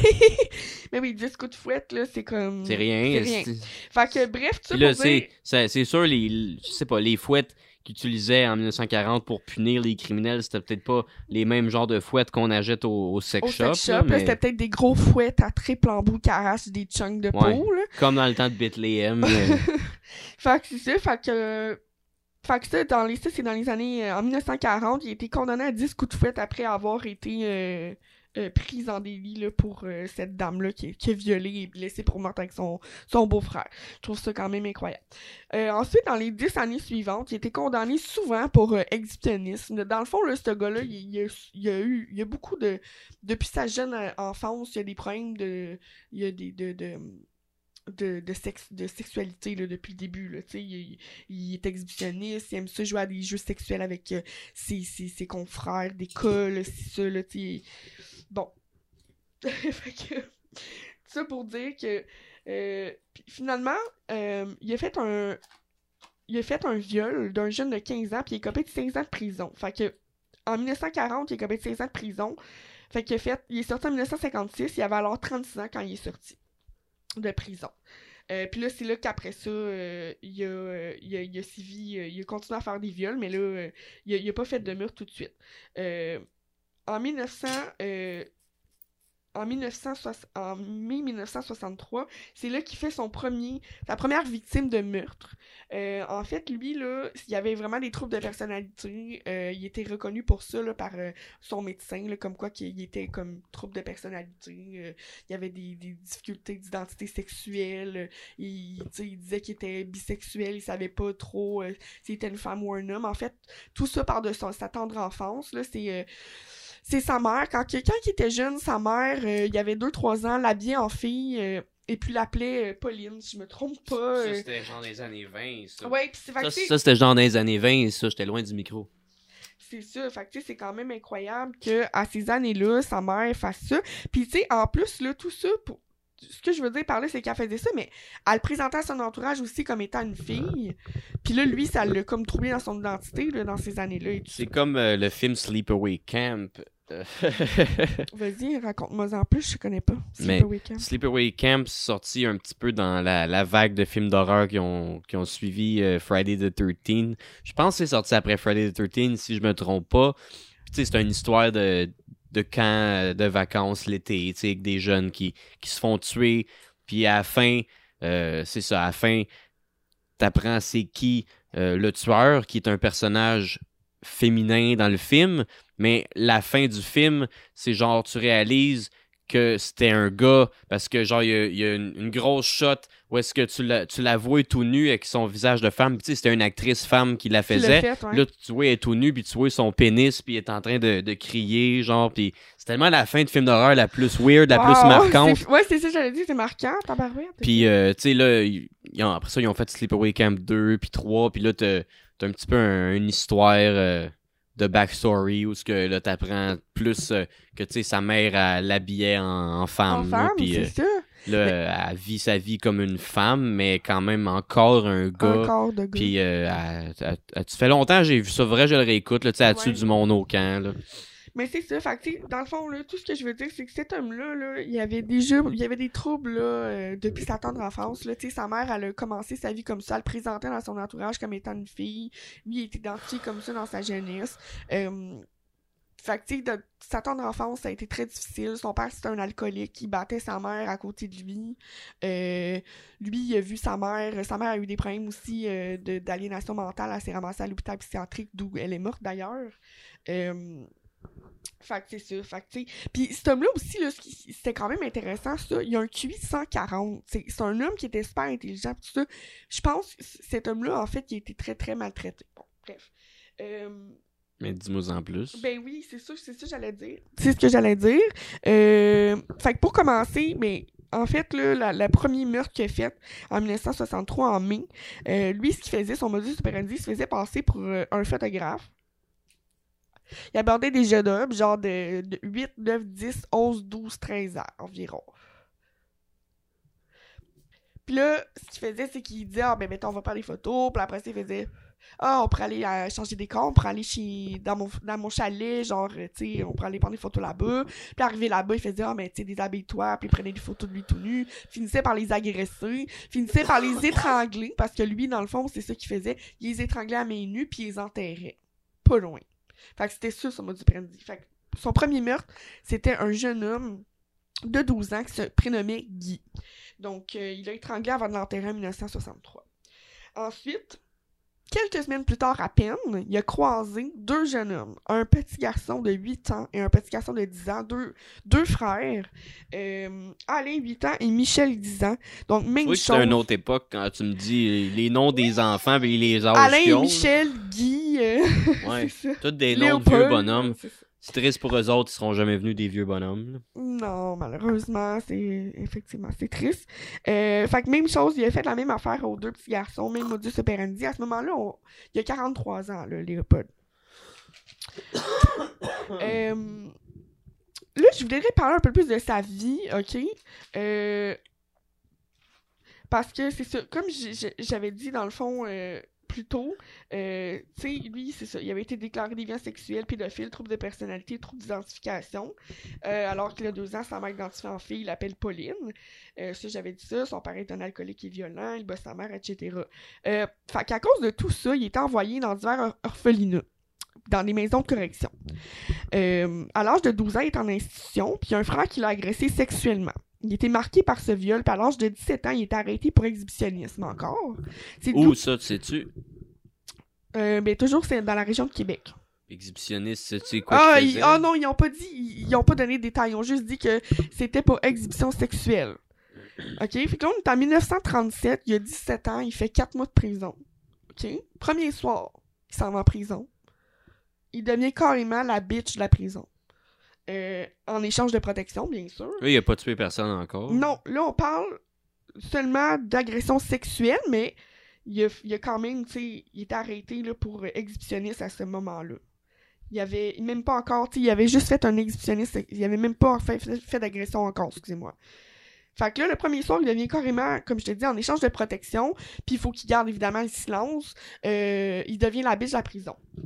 Fait que c'est pas compliqué, il se fait violer à tous les soirs. La première soirée, il se fait violer pendant qu'il y en a un autre qui check, il se fait violer, puis à tous les jours, c'est répétitif. À tour de rôle, il se passe le petit Léopold Dion de 17 ans euh, dans la prison, son 45 dans l'aile, puis il se le passe à tour de rôle, puis c'est lui, il est devenu la bitch de la prison carrément. C'est sûr. c'est sûr que ce- cet incident-là, c'est devenu un facteur pour euh, le, le psychopathe qui est devenu. Pas juste ça, attends C'est une du minute. carburant. Ah oui, mais attends, pas juste ça. Ce qui est pire là-dedans, c'est qu'à un moment donné, il décide de se plaindre. Il se dit, je vais aller voir le, le gardien, tu sais. Fait qu'il se plaint au gardien, mais tabarouette, le, le gardien, il ordonne de se déshabiller puis de viole. Fait que, tu sais, c'est là, on dirait que la société a créé un monstre. Le monstre de Pont-Rouge. Ouais. Parce que là, lui, il s'est dit, ah ouais, comme. Moi, là, je vais m'en prendre aux, aux gens qui sont plus faibles que moi. Comme je viens de me faire. Tu sais, c'est ça, là. Lui, il a écrit en passant, je, dis ça, mais c'est parce que lui-même, c'est autobiographié. là. Il a écrit un livre de 300 pages sur lui-même. Ah ouais. Quand il était en prison, en passant. C'est Ah lui ouais. qui dit ça. s'appelle. Euh, ils n'ont pas donné de détails, j'ai pas pris ça en note, malheureusement, mais je pourrais regarder. Non, mais Euh, je, je le mettrai au montage. on Ceux qui écoutent en audio, oui. vous irez faire des recherches. Mais c'est ça. c'est. Fait que, bref. C'est ça. Fait que je trouve que, tu sais, c'est- vraiment... euh, Ça doit être un, un livre intéressant. Oui, vraiment. Fait que je vais revenir un petit peu là, dans, dans ce qu'il a fait là, dans, au courant de sa vie. Euh, je vais revenir euh, dans le fond à qui- dans le, sa, sa série de quatre meurtres qu'il a fait. Donc on- j'ai j'ai indiqué que son premier meurtre était Guy de 12 ans. Ensuite, il a rencontré Alain et Michel, 8 et 10 ans, qui ont aussi fait la même chose. Il les a étranglés et les a enterrés. OK? Ensuite, à la fin mai, tout Ils ça, ont ça se passe... retrouvé les corps qui ont enterrés. Ils les ont retrouvés, oui, parce que quand ils l'ont arrêté, euh, ils ont justement, genre, lui, il, il- il a carrément dit tout de suite où étaient les corps enterrés, puis ils ont retrouvé les corps. Fait que oui, ils ont trouvé tous les corps. Euh, fait que c'est ça. Fait que Dans le fond, ce qui est arrivé, OK, à un moment donné, il- à la fin mai 1963, euh, Léopold Dion est encore en quête d'une prochaine victime. Il s'en va à la gare et il voit un jeune homme de 13 ans qui s'appelle Pierre. On est encore mineur. On s'en- on s'entend qu'on est dans les années 60. On est à l'âge de On pierre. est à l'âge de Pierre. Présent Pierre. Alors voilà, il se nommait aussi Pierre. Fait qu'il a abordé à la gare. Mais là, c'est facile savoir c'est qui le meurtrier, il s'appelle pas Pierre. Ben non. Je suis le. Bon, ok. Alors, à la gare, euh, il propose cette fois-ci une job contre une pièce de monnaie, tout simplement. Puis là, le petit garçon, il a été wise, il a vu comme en arrière de son jeu, puis il a, il a- il a tout de suite dit non. Mais, il a quand même réussi à, à tirer son numéro de téléphone au petit garçon, Léopold. Fait que, il a dit qu'elle allait l'appeler. Mais Fait son numéro, dans ce temps-là, il y avait C'est le déjà numéro n'avait de pas de cellulaire, c'était le numéro des ça. parents. Fait exactement, c'est le numéro euh, de ses parents. Fait que quand le petit gars il est parti puis il est revenu chez eux le soir, mais il a raconté ça à ses parents là au souper. Qu'est-ce qui est arrivé avec Léopold dans la journée avec le monsieur? Fait que là, son père il a dit Ah ouais, ok, parfait. Il a pris ça en note. Le lendemain, le téléphone sonne. Mais il est niaiseux d'avoir appelé, là. comme c'est oui, sûr il qu'il va le dire à ses parents. là. Ben, c'est ça. Fait que le lendemain, le téléphone sonne. Là, le père se dit Ça doit être, tu sais. Le, le, le, le monsieur, fait que là, il répond, comme de fait, fait qu'il passe à, l- à- au petit garçon Pierre, puis là, lui, il écoute en même temps, puis là, Pierre parle au monsieur, puis il dit, il donne rendez-vous, fait que là, dans le fond, c'est sous les ordres de son père, le garçon accepte de prendre rendez-vous avec Léopold, dans un endroit public. Fait qu'il accepte de prendre rendez-vous, fait qu'il se rend, c'est ça, fait que, après ça, là, euh, le lendemain, ça, je l'ai dit, excusez-moi. Euh, fait qu'il donne rendez-vous sur le boulevard Amel à Québec. Le père de Pierre. euh, le, père de Pierre. Je lui dis ça. Ok. C'est. Fait que dans le fond, il va confronter carrément, il va le confronter. Euh, puis là, il dit genre, Chris, ton camp, là, t'es, t'es, t'es- un cave, t'as pas d'affaire à faire ça. Mais il prend le numéro de plaque en note. Puis là, ça finit de même.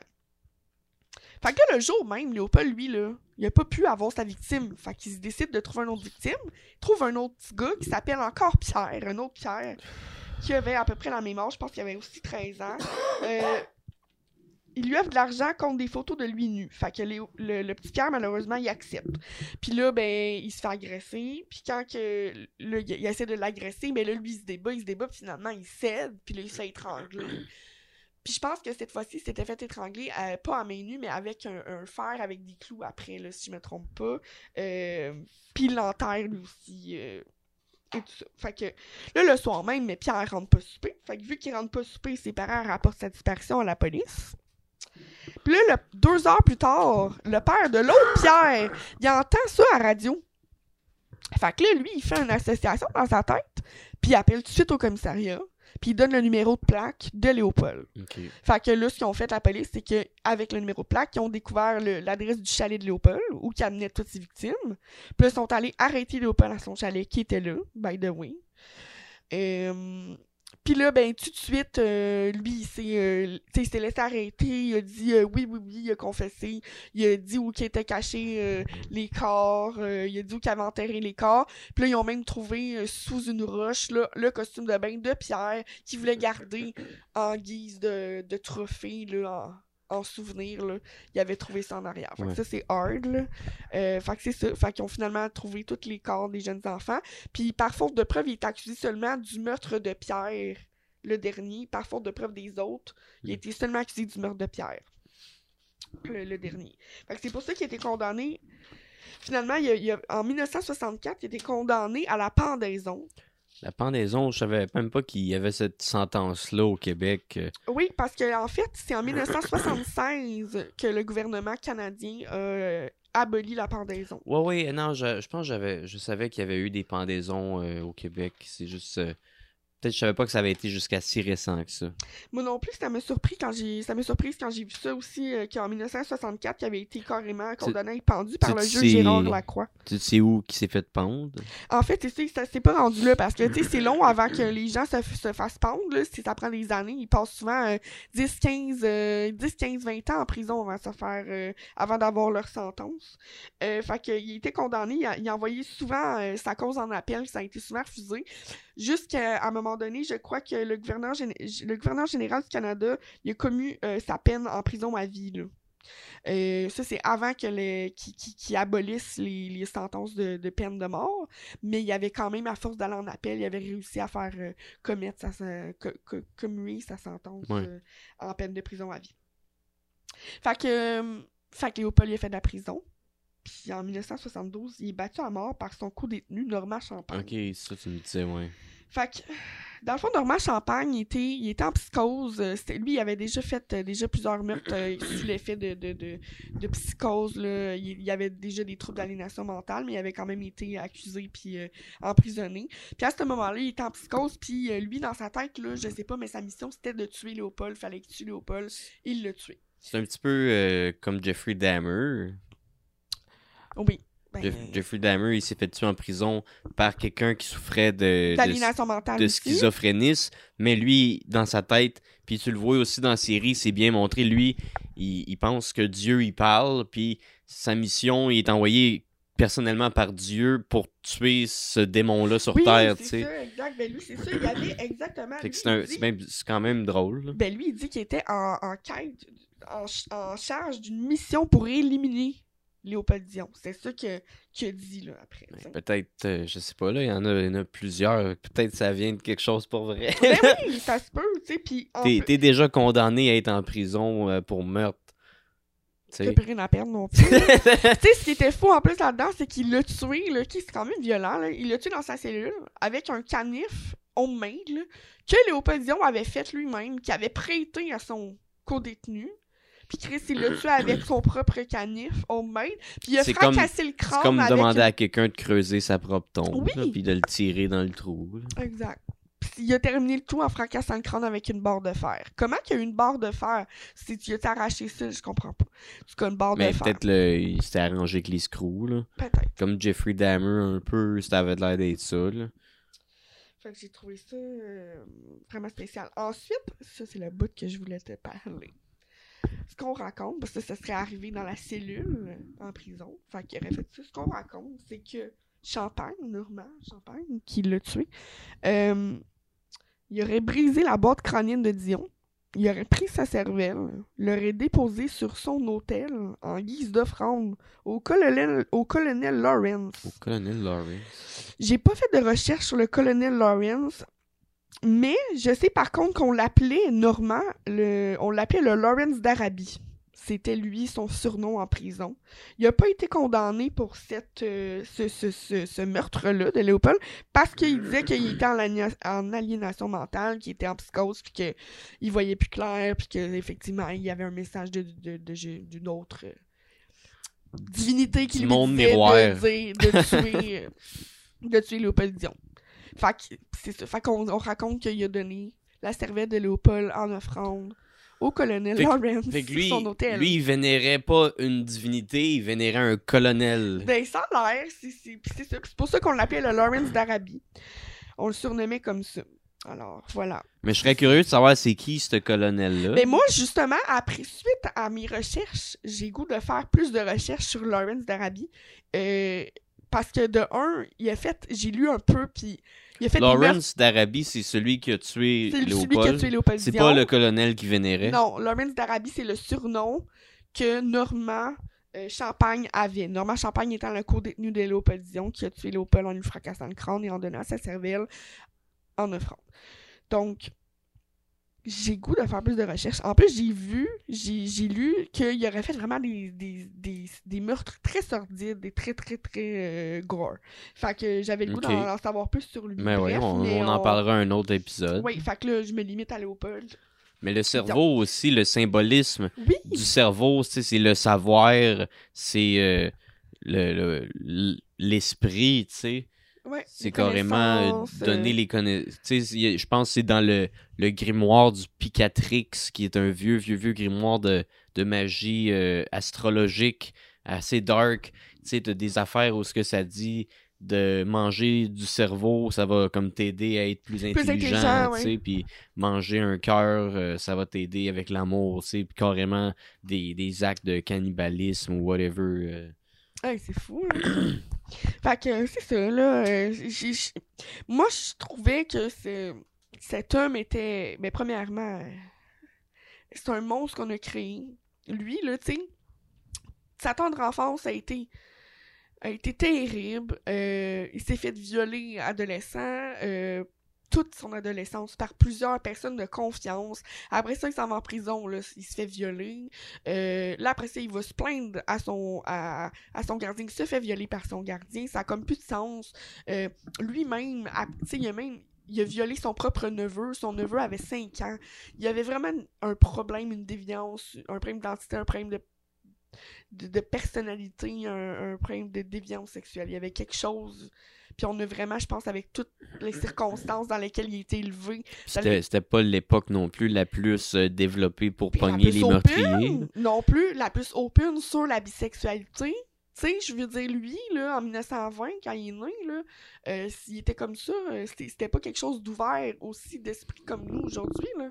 Tu sais, fait dans ce temps-là, c'était carrément pris pour une déviance. Moi, son médecin l'a qualifié de déviant sexuel parce qu'il était bisexuel. Mais fait qu'en partant, ça marche pas, Il était déviant sexuel parce qu'il était pédophile, nécrophile. Et non, et non, il était pas...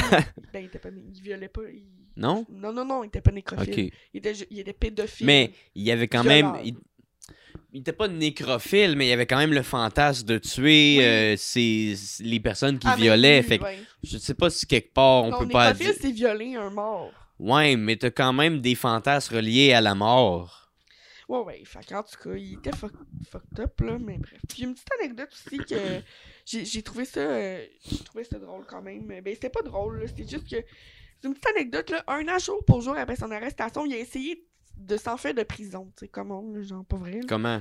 Ben, c'est ça. Il a pris en otage le directeur, carrément comme bouclier humain, OK? Puis c'est grâce à ça qu'il a réussi à sortir.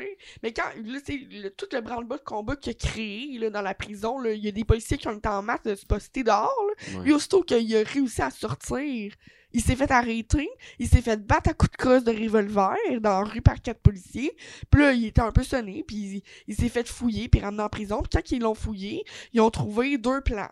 Ils ont trouvé le plan pour se rendre c'était euh, chez le procureur de la couronne, celui qui l'a condamné, donc Gérard de la Croix, et le deuxième chez les parents de Pierre, le jeune homme dont les parents avaient dénoncé M. Dion à la police. Donc c'était ça son plan, il voulait s'évader de prison pour aller se venger. Fait que c'est pas mal ça. Ça fait euh, pas mal le tour euh, de tout ce que j'avais à dire sur Léopold Dion de ma chronique. Euh, c'était vraiment. c'était vraiment un, homme déviant. Puis je trouve que. moi, moi, personnellement, tu vois, j'étais d'accord avec la sentence de pendaison à ce moment-là. Mais, j'ai toujours été contre la peine de mort. Puis des fois, tu sais, quand j'ai regardé le, le, film sur Ted Bundy ou ce qu'à la fin, il l'exécute, c'est là que je me sens confronté à mes propres valeurs parce que je me sens satisfait qu'il l'ait pogné puis qu'il l'exécute. Puis je me dis, il y a quand même des gens qui méritent pas de vivre. ben non, pas, après avoir fait tout ça.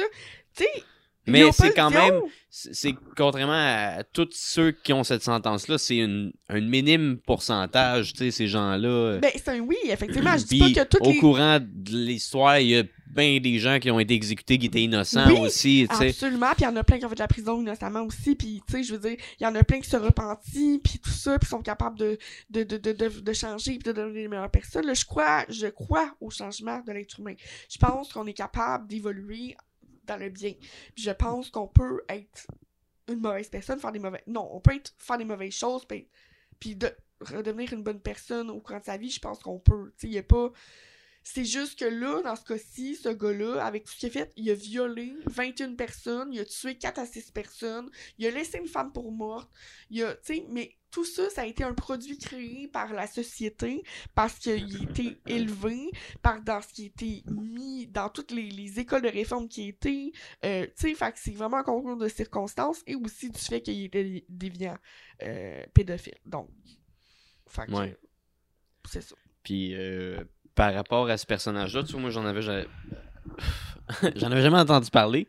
Puis euh, ça crée euh, une histoire derrière ça. Tu sais-tu s'il existe des documentaires, des films, des séries qui ont été inspirés de ça? il, y a, le livre que lui a écrit. Y a-tu d'autres livres? Oui, lui, c'est ça, il a écrit un propre, sa propre euh, autobiographie de 300 pages qu'il a écrit lui-même en prison. Euh, j'ai lu quelques passages. euh, Il y a un passage que j'ai trouvé ça hard un peu. Je veux juste, pour vrai, comme, je vais aller le, le, le, le trouver parce que ça m'a vraiment marqué. C'est, c'est un- une petite phrase de rien du tout, là, mais Colin, il a écrit de mes deux mains, de mes deux maudites mains, j'ai fait quatre petits seins. En parlant des quatre enfants qu'il a tués. Pourquoi il dit, il les appelle des saints, des saints C'est S-A-I-N-T? S-A-I-N-T. Mais- De mes deux maudites mains, j'ai fait quatre petits seins. C'est ma vie, Léopold Dion. Je trouve. Ça, c'est comme ça qu'il a écrit le, ça, la biographie. Ma vie, Léopold Dion. Puis c'est comme ça que ça commence. Ok. De mes maudites mains, j'ai fait quatre petits seins. Je trouve ça. c'est comme. Ouais. Il est conscient de ce qu'il était conscient de ce qu'il a fait, là. Il est pas cave, le gars. Il s'en garant de QI, là. Fait que c'est ça. Mais, euh, fait qu'il y a juste ce livre-là? Euh, j'ai pas vu qu'il y avait d'autres choses. Euh, y a, il y a plein En faisant tes recherches, t'as pas vu des extraits de documentaires? Non, rien. Rien parce que c'est. Vu qu'il est mort en 1972, il y a comme rien, tu sais, c'est vraiment sur lui de documenter, à part des choses écrites, des manuscrits, des, son, son autobiographie, euh, euh, puis les, les affaires qui se sont passées euh, au tribunal. Tu sais, c'est tout. Il y a pas. euh, il y a pas grand chose. Ah, puis j'ai vu des, évidemment les articles de journaux là, de l'époque, quand c'est sorti. Fait que, mais c'est tout. Il y a pas grand chose, à part des articles de journaux. Mais je serais, je serais tenté de vouloir te réinviter à venir faire une autre chronique sur euh, justement euh, Normand Champagne. mais le gars qui l'a tué, euh, le colonel qui était l'entité qui vénérait, ça, ça m'intrigue vraiment, vraiment Ben, plus. moi aussi. Puis euh, aussi savoir, tu sais, comment ça, ça a inspiré la culture populaire. Y a-tu eu d'autres personnes qui ont écrit des livres sur lui? Y a-tu eu des documentaires? Ouais, je pourrais regarder ça, mais non, c'était vraiment spécial. Mais euh, Normand Champagne, le, le co-détenu de Léopold Dion, Lawrence d'Arabie, ça me, ça me tente. Je vais essayer de faire des, plus de recherches là-dessus. Je trouve que. Le colonel Moutarde. Le colonel Moutarde. Il, vénère le colonel Moutarde. Fait que voilà, on va oui. essayer de voir plus d'infos là-dessus. on va jouer à Clou. oui. Mais c'est le fun. Euh, là, tu vas me, me servir une autre petite coupe de, de vin. Ben oui. Puis euh, moi, c'est ça. Ben là, on, on a fait quand même un pas pire épisode. On est rendu à 1h27. Là, et moi, j'ai un autre. euh, D'autres affaires, j'avais le goût de vous partager aujourd'hui.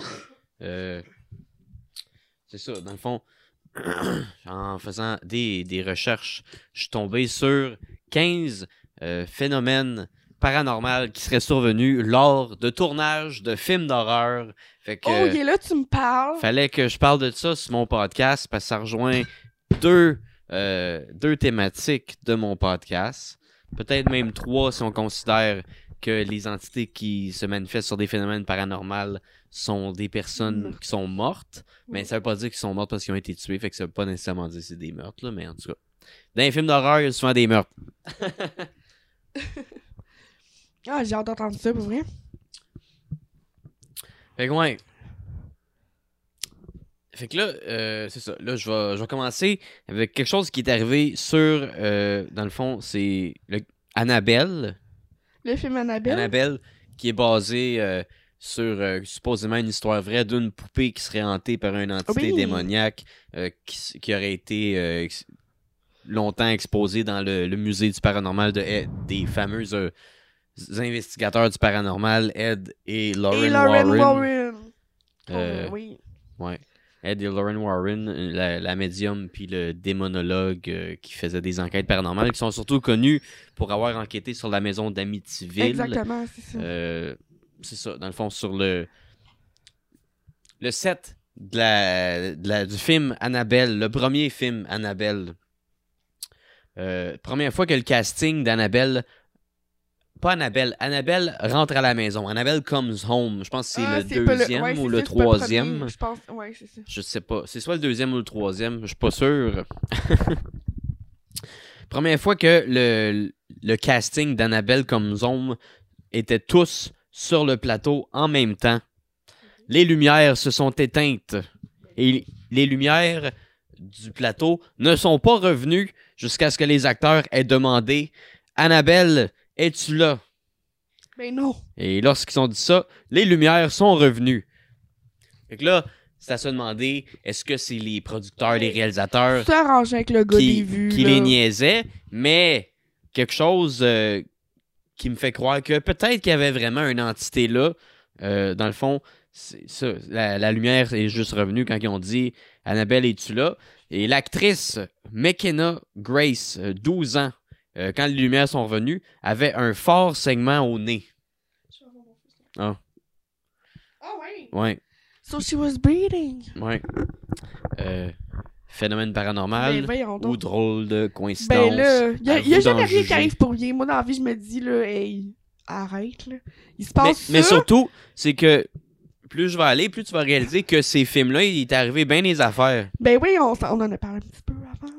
mais, puis effectivement, j'étais bien impressionnée. J'ai hâte de- d'entendre tout parce que j'ai pas tout entendu les phénomènes. Euh, sinon, euh, deuxième point, euh, l'émission euh, classique Twilight Zone, euh, qui était un petit peu une anthologie euh, à chaque épisode. La série originale des années 50. euh, à chaque épisode, c'est une série d'hor- d'horreur, science-fiction en noir et blanc, où qu'à chaque épisode, c'est une histoire euh, indépendante. C'est jamais, c'est pas quelque chose qui se suit, c'est une petite histoire d'horreur à chaque épisode. Euh, Puis cette série-là était déjà euh, réputée comme série maudite.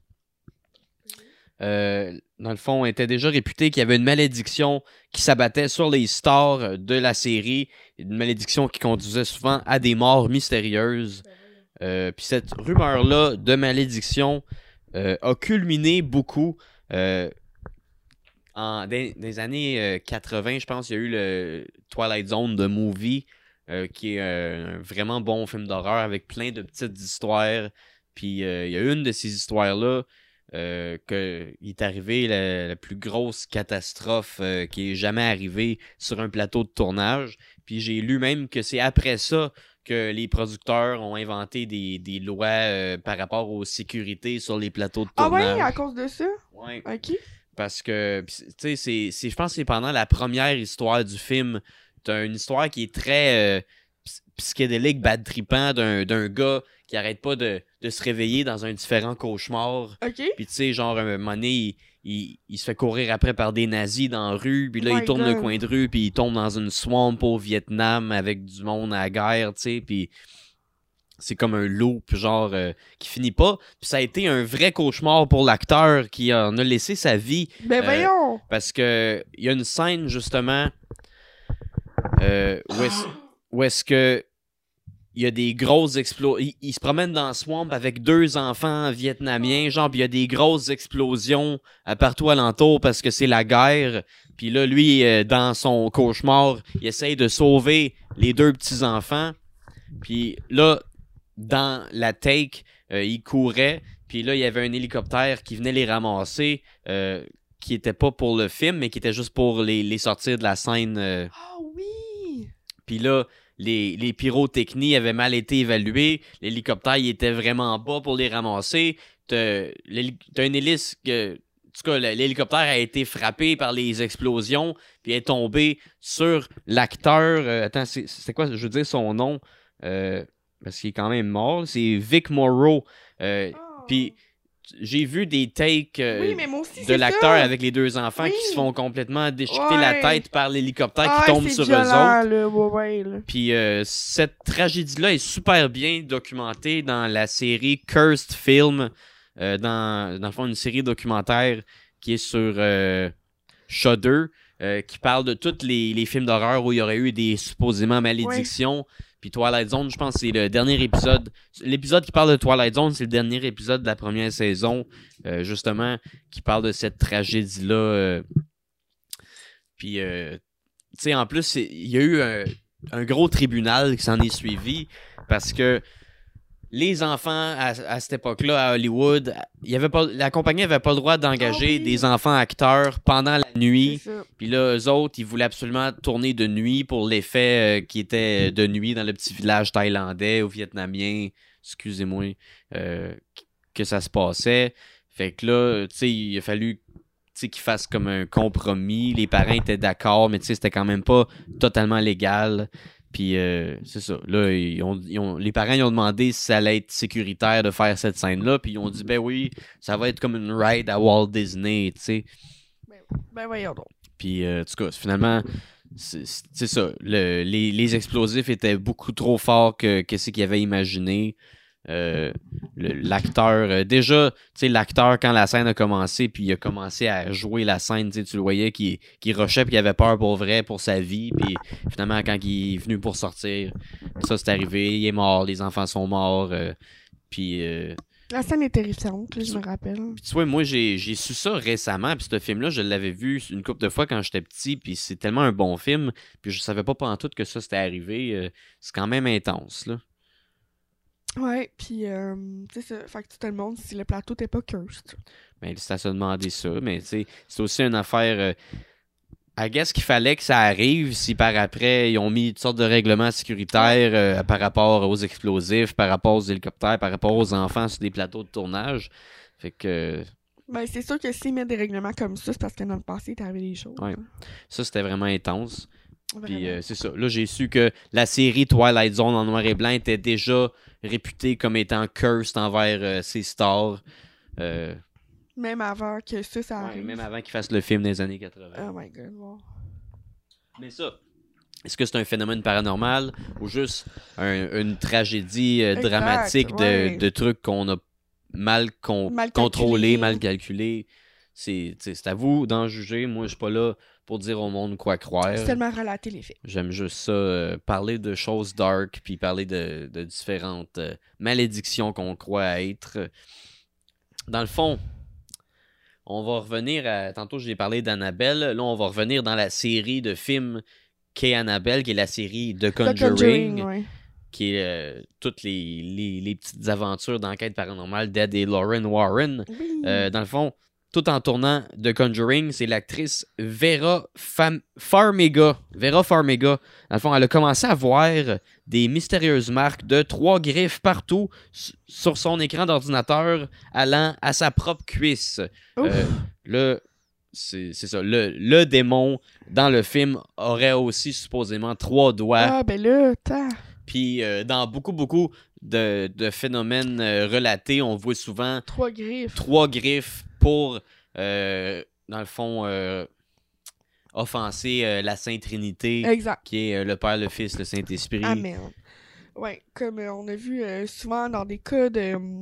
admettons des gens qui font des expérimentations là, dans Des des- enquêtes enquêtes paranormales avec paranormales. des lieux hantés. Oui, puis là, ils arrivent, puis là, ils se Ils font comme Ah! Ouais, puis là, tu vois, puis ils se lèvent Ils le chandail, ils ont griffes. trois griffes dans le dos. Tu fais comme, mais voyons donc, c'est quand même incroyable. Puis en tout cas, l'actrice sur le set aurait eu euh, justement des marques euh, de même là, qui rend offense Wow. à la Sainte Trinité. Elle les voyait au début sur son écran d'ordinateur, puis à la fin, elle les voyait sur son Sur propre corps. Et là, ça fait peur. Euh, ouais. Ah, tu vois, j'ai dit que j'allais en revenir plus tard, mais euh, ouais, ça, j'avais oublié, fait que j'en parlerai là. Quoi? Euh, selon Urban Legend, l'esprit de Heather O'Rourke, l'actrice qui faisait la petite fille dans Poltergeist, qui euh, est morte très jeune euh, dans une autre tragédie de film qui serait supposément maudit. Euh, dans le fond, un fait que je vais peut-être un petit peu plus expliquer avec mes connaissances parce que j'ai oublié de prendre des notes. Mais euh, avant d'aller par là, dans le fond, c'est carrément le film Ghost avec Patrick Swayze. Oui! Le film Ghost, euh, le set du film aurait supposément été hanté par le fantôme de Heather O'Rourke, la petite fille La dans petite fille dans Poltergeist Poltergeist. qui aurait, euh, avant ça, déjà euh, filmé quelque chose sur le soundstage. euh, elle aurait déjà tourné à cet endroit-là. Puis là, il y avait une rumeur qui disait que le set de Ghost était hanté, Pareil. même pas par le fantôme de Patrick Swayze. Décevant. Mais il était pas mort dans ce temps-là. C'est. C'était à lui de mourir. Mais il avait déjà mourir avant. Mais Heather O'Rourke, revenir à ça, un autre euh, phénomène euh, de film qui serait curse, c'est la trilogie de Poltergeist, où est-ce qu'il est arrivé des tragédies euh, à des acteurs pendant les, les trois tournages ou pas longtemps après chaque film soit sorti. Ouais, ça, ça fait peur. Puis hein. Heather O'Rourke, c'est la star des- de la trilogie qui faisait la petite fille qui est morte avant la fin du troisième. Fait que la fin du troisième, c'est un petit peu bizarre parce que tu vois, euh, genre Tom Skerritt, il y a la petite fille dans ses bras, puis la petite fille, elle, on voit pas sa face parce que c'est une autre petite fille, C'est la même. ouais, Ça fait ça rend ça encore plus dark comme euh, ambiance. Puis la petite fille, elle, elle aurait pogné euh, une genre de maladie que le médecin serait genre trompé. Il l'aurait mal diagnostiqué, puis là, avec la médicamentation qu'il a donnée, ça l'a tué. Ah, Puis elle elle est morte euh, très très jeune. Puis euh, quelque chose qui est vraiment weird, qu'on peut pas expliquer, qui que je suis pas capable d'expliquer d'aucune façon. Dans le premier Poltergeist, dans la chambre de la petite fille ou la chambre du petit gars, ou sont dans la même chambre, Il me semble qu'ils sont dans la même ils sont dans la même chambre. Mais dans la chambre des enfants, il y a un poster du Super Bowl de 1988 qui est dans le futur à cette époque-là. Le film est sorti avant Ouais, 1988. c'est ça. Comment c'est possible? Puis, je pense à ce qui paraît, Heather O'Rourke est morte durant la fin de semaine du Super Bowl de Je 1988. te le confirme, oui. Puis, il y a un poster qui est dans le film, tu le vois, là. Puis c'est un poster carrément qui viendrait du futur. On comprend pas qu'est-ce qu'il fait là. Est-ce que quand ils ont tourné le film, il était vraiment là ou est-ce que ça a été rajouté? Est-ce que est-ce qu'il y a des univers parallèles qui ont Ah, merge c'est C'est-tu oh un Dieu, effet Mandela? Euh, c'est un phénomène inexplicable. Puis ça, le fait qu'il y a une mort qui, est au bout de ça, En qui est arrivée pour euh, vrai, dans un film de fantômes, euh, de, de phénomènes paranormal, ça rend juste ce film-là un mystère euh, carrément. Euh, Aïe, il y en a, tu sais, dans le documentaire Cursed Films, il y, a, il y a des gens qui ont travaillé sur Poltergeist qui croient pas du tout à la malédiction, mais euh, ce poster-là me donne le, le sentiment qu'il y a quelque chose de juste pas normal alentour de tout, tout, tout, tout, tout cette Ce œuvre-là. film-là, ouais, c'est ça. Puis tu sais, c'est pas la seule actrice sur Poltergeist qui est morte euh, par après. Puis euh, il y en a beaucoup qui disent que c'est parce que pendant euh, le premier film, pour la scène à la fin, ils ont utilisé des vrais squelettes qui venaient de l'Inde Oui. pour faire une scène où est-ce que justement. Sais, dans le film, en plus, c'est comme un- une métaphore qui se contredit parce que dans le film, la morale, c'est que l'agent d'immeuble, il a pas respecté les morts, puis il a juste déplacé les pierres tombales, puis il a construit le- toutes les maisons par-dessus les corps. Puis là, la morale, c'est que les esprits sont fâchés parce qu'ils ont pas respecté les morts. Puis là, dans le tournage, il aurait pris des vrais squelettes indiens de, de monde euh, sans qu'on sache de qui que ça vient. Puis Ah, ils, ils les ont les maquillés en affaires dégueulasses. Ils, les, ils ont joué avec dans Ah, la mon piscine. Fait que, tu sais, c'est un petit peu comme. Une- ils ont créé une malédiction en, en contredisant la, la morale d'histoire. Puis en, en manquant de respect à ces morts-là. Est-ce que, que ça vient vraiment de ça? Moi, je peux pas vraiment savoir, mais je trouve que tout par rapport à Poltergeist, c'est bizarre. Vraiment? Wow. Puis tu vois, ça, je l'avais pas dans mes notes, mais là, vu qu'on parlait des deux O'Rourke, je trouvais ça niaiseux que je l'avais pas pris en note parce qu'il y a un essai de phénomène weird de Poltergeist. Euh, dans le premier film aussi, sa grande sœur, après le, tournage du premier film, elle s'est faite assassiner par son chum. euh, une histoire, euh, de meurtre amoureux, de, de, de relations toxiques. Euh, sinon, il y a l'acteur, je pense, qui joue justement le Poltergeist dans Poltergeist 2, qui est mort euh, pas longtemps après Poltergeist 2. Puis là, dans le 3, il a fallu qu'il fasse comme euh, une genre de. Une reproduction de son visage en, en latex qu'ils ont mis par-dessus la face d'un autre gars, tu sais. Puis ça, ça rend ça encore plus dark, là, de faire un masque mortuaire euh, pour un personnage, là. Un personnage qui est déjà genre le Poltergeist. C'est spécial. Mais en tout cas, il y a sûrement d'autres affaires euh, qui me sortent euh, de l'esprit. Là. Mais oui, je me rappelle, on avait beaucoup euh, fait de recherches puis de lectures là-dessus. Mhm. C'est spécial pour The Guys, Mhm. ce film-là, puis le- tout qu'est-ce qui est autour du tournage. Mais il y en a beaucoup, euh, dans le fond, euh, de ces films-là qui sont bizarres. euh. Euh, bah, là, c'est ça. Tu vois, on parle de Poltergeist. Un autre film qui est arrivé, plein d'affaires bizarres, c'est The Exorcist. Ah oui, The Exorcist. euh, qui serait aussi basé supposément sur une histoire vraie, puis qu'on parle aussi d'une entité ancestrale euh, qui viendrait d'une vraie mythologie, qui est Pazuzu. Zouzou. Euh, dans le fond, il est arrivé plein d'affaires pendant le set d'Exorcist, mais ce que j'ai pris en note ici, c'est que, dans le fond, le tournage d'Exorcist, le set, il a été fermé pendant six semaines parce que l'ensemble du set de tournage euh, de la maison familiale McNeil a brûlé euh, au complet, à l'exception de la chambre de Reagan, la petite fille possédée euh, par Pazuzu dans le film. Ben La, la pièce justement où ce qui se passe, l'exorciste, c'est la seule pièce qui a pas pris en feu sur le set de tournage. C'est fou, ça. Puis à ce qui paraît, avant de continuer, quand ils ont réaménagé le set de tournage, la production a amené un prêtre jésuite pour bénir le plateau. Tabarouette, ils, croyaient eux autres avec, là. Puis je sais que dans, justement, je reviens à la série euh, Curse Films, quand il y a l'épisode sur Exorcist, euh, euh, euh, voyons, Lin- Linda Blair, c'est ça, Linda Blair, l'actrice qui jouait la petite fille, elle a, a dit, elle confirme avoir vécu, il y a une scène où est-ce que, genre, elle est possédée, puis son corps, il, il fait ça de même, genre, puis Ah oui! c'est vraiment intense, c'est vraiment violent. Puis elle a dit encore qu'aujourd'hui, c'était pas elle qui Non, contrôlait elle son corps, que ça, ça, se faisait tout seul, puis ils ont gardé ce take-là parce que c'était parfait, mais qu'il y avait quelque chose qui jouait avec son corps. Elle a Ouais, dit encore ça elle, ouais, aujourd'hui. Oui, tu sais. j'ai lu ça, moi aussi. Euh, Wow. sinon, euh, euh, ah, un autre film qui est arrivé bien des affaires bizarres, c'est euh, The. Euh, il est arrivé bien des affaires bizarres sur la vieille version de The Omen de 1976, mais ce que j'ai en note ici, c'est quelque chose de bizarre qui est arrivé sur le remake de 2006, 2005, 2006, si je me trompe pas. Euh, dans le fond, il y a un incendie accidentel qui a eu lieu dans le laboratoire de traitement où est-ce qu'il faisait genre le, le montage du film. Le, le feu a détruit 13 500 pieds euh, du film, de la bobine, du remake de The Omen.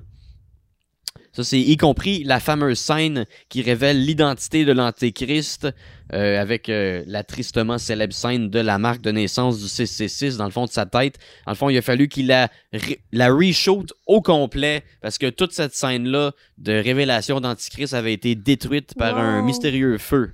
C'est bien fou. OK. Sinon, quelque chose qui m'avait frappé dans la vieille version euh, de The Omen, il est arrivé bien des affaires bizarres. Il y a une scène dans le film où est-ce que il y a un prêtre qui se fait chop la tête par une vitre qui tombe. Puis là, il y a une shot où que la tête elle revole. Et sur le set de tournage, il y aurait une mort très similaire qui est survenue euh, à, à quelqu'un qui travaillait sur le film. Ben. Euh, puis sa tête aurait revolé euh, près d'une pancarte où est-ce que c'était écrit genre route limit euh, 6.66. euh, Ah, attends. Ben voyons donc. Ouais. Sinon, il y a une scène dans le vieux The Omen où est-ce que justement Damien, qui est euh, tu sais comme Jésus serait le fils de Dieu, Ouais. dans The Omen, Damien c'est le fils du diable Ouais. qui vient au monde dans la famille du président des États-Unis. Ah oui. Puis là, il y a une scène où est-ce qu'il emmène Damien au zoo, puis tous les animaux, ils virent fous. Oui. Puis les singes, ils sont agressifs dans les cages, puis les... En tout cas, à ce qui paraît, euh, lors de cette... le tournage de cette scène-là, il y a bien des animaux qui se sont sauvés de leur cage, puis il y a des, il y a des zookeepers qui sont morts, euh, Ben, mangés par les Ah, singes, euh, qui les ont attaqués. Ouais. Ben voyons donc. Il est arrivé plein d'affaires, ce set-là. Wow. Guillaume. l'enfant du diable. Ouais. Euh, dans le fond, on parle de l'enfant du diable. Là, on va parler euh, de la maison du diable, The House of the Devil, qui est un film d'horreur euh, qui est sorti, je pense, dans les années 2000-2010, que j'avais pas tellement aimé. Euh, mais dans le fond, le casting et l'équipe de tournage, durant le tournage de ce film-là, ils restaient au Yankee Peddler Inn, qui est un prétendument hôtel hanté. Ils iraient tourner, tu sais, dans le fond, il- les, les gens de l'équipe du tournage trouvent ça ironique parce qu'ils allaient tourner le- un film d'horreur satanique à proximité, mais ils disent que les trucs les plus étranges se produisaient à l'hôtel où est-ce qu'ils restaient pendant le tournage, tu sais. Ok, fait que eux, pendant le tournage, dans le fond, Ils vivaient des phénomènes vivaient des paranormaux, paranormaux. mais pas sur le set, où est-ce qu'ils dans l'hôtel où est-ce que Où tout le monde euh, restait, tu sais. Puis c'est justement cette expérience-là a inspiré au réalisateur euh, du film Ty West. euh, justement, il est retourné à cet hôtel-là par après, puis il a fait euh, le film The Innkeepers, qui est un film justement sur l'histoire derrière The House of the Devil, sur l'hôtel hanté pendant le tournage, c'est quand même nice. Vraiment? Euh, C'est ça. Sinon, on va revenir encore au Ed et Lauren Warren euh, dans encore le tournage d'Annabelle comme Zome. Euh, supposément, un banc de piano s'est déplacé dans la réplique de la salle d'artefacts des Warren, le, le fameux musée euh, du paranormal. Dans le film, c'est pas le vrai musée du paranormal, c'est une réplique. Puis dans la réplique justement de, de cet endroit qui serait rempli d'artefacts hantés, euh, il y a un banc de piano Qui s'est déplacé tout déplacé toute seule durant la nuit pendant que le set de tournage était barré. Ouh! Ouais. Très bizarre. Euh, sinon, pendant, on va encore, tu sais, c'est le, le tournage de la Conjuration encore, le Conjuring. Conjuring. Euh, Vera Farmiga, une La actrice. même actrice. Ouais, c'est ça que j'ai dit tantôt? Ouais. OK, mais la même. Elle s'est réveillée à plusieurs reprises entre 3 et 4 heures du matin de Witching Hour, euh, qui est aussi le temps où la sorcière du film meurt euh, dans ce film-là. Euh, que... Puis, c'est l'actrice dit que ses problèmes de sommeil ont perduré même après qu'il ait fini de tourner le film. Euh, Ah elle- elle, continuait de se réveiller toujours à 3-4 même heure que la sorcière dans le film serait morte, puis qu'à genre euh, les personnages aussi se réveillent souvent à cette heure-là. Oui, comme dans Amityville. Euh, on- encore euh, la même série de films, c'est The Nun. The Nun qui est un petit peu un prequel à Conjuring.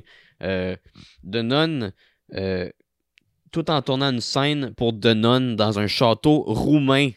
Le réalisateur Corin Hardy est entré dans une pièce pour sortir de la caméra. Puis il a, il a vu deux figures mystérieuses. Euh, après la prise, il s'est tourné pour parler aux, aux- aux figures mystérieuses qui pensaient être des membres de son équipe, mais il était parti, il n'y avait plus personne.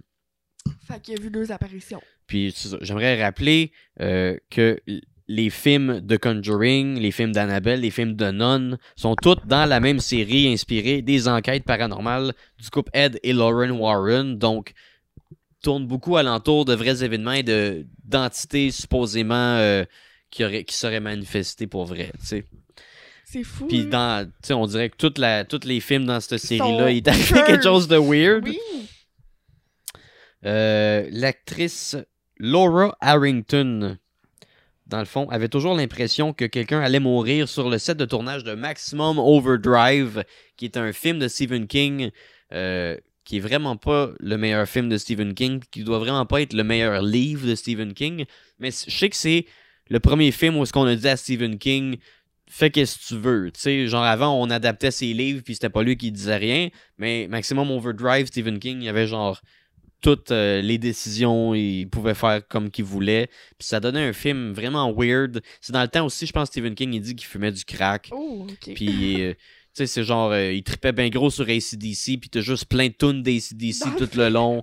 Puis c'est, euh, dans le fond, c'est l'histoire des machines qui, qui se rebellent contre l'homme, puis toutes les machines sont vivantes, puis on, on comprend pas pour- trop pourquoi, à cause de comment les planètes puis les astéroïdes sont enlignés. Puis là, toutes les machines veulent tuer les humains.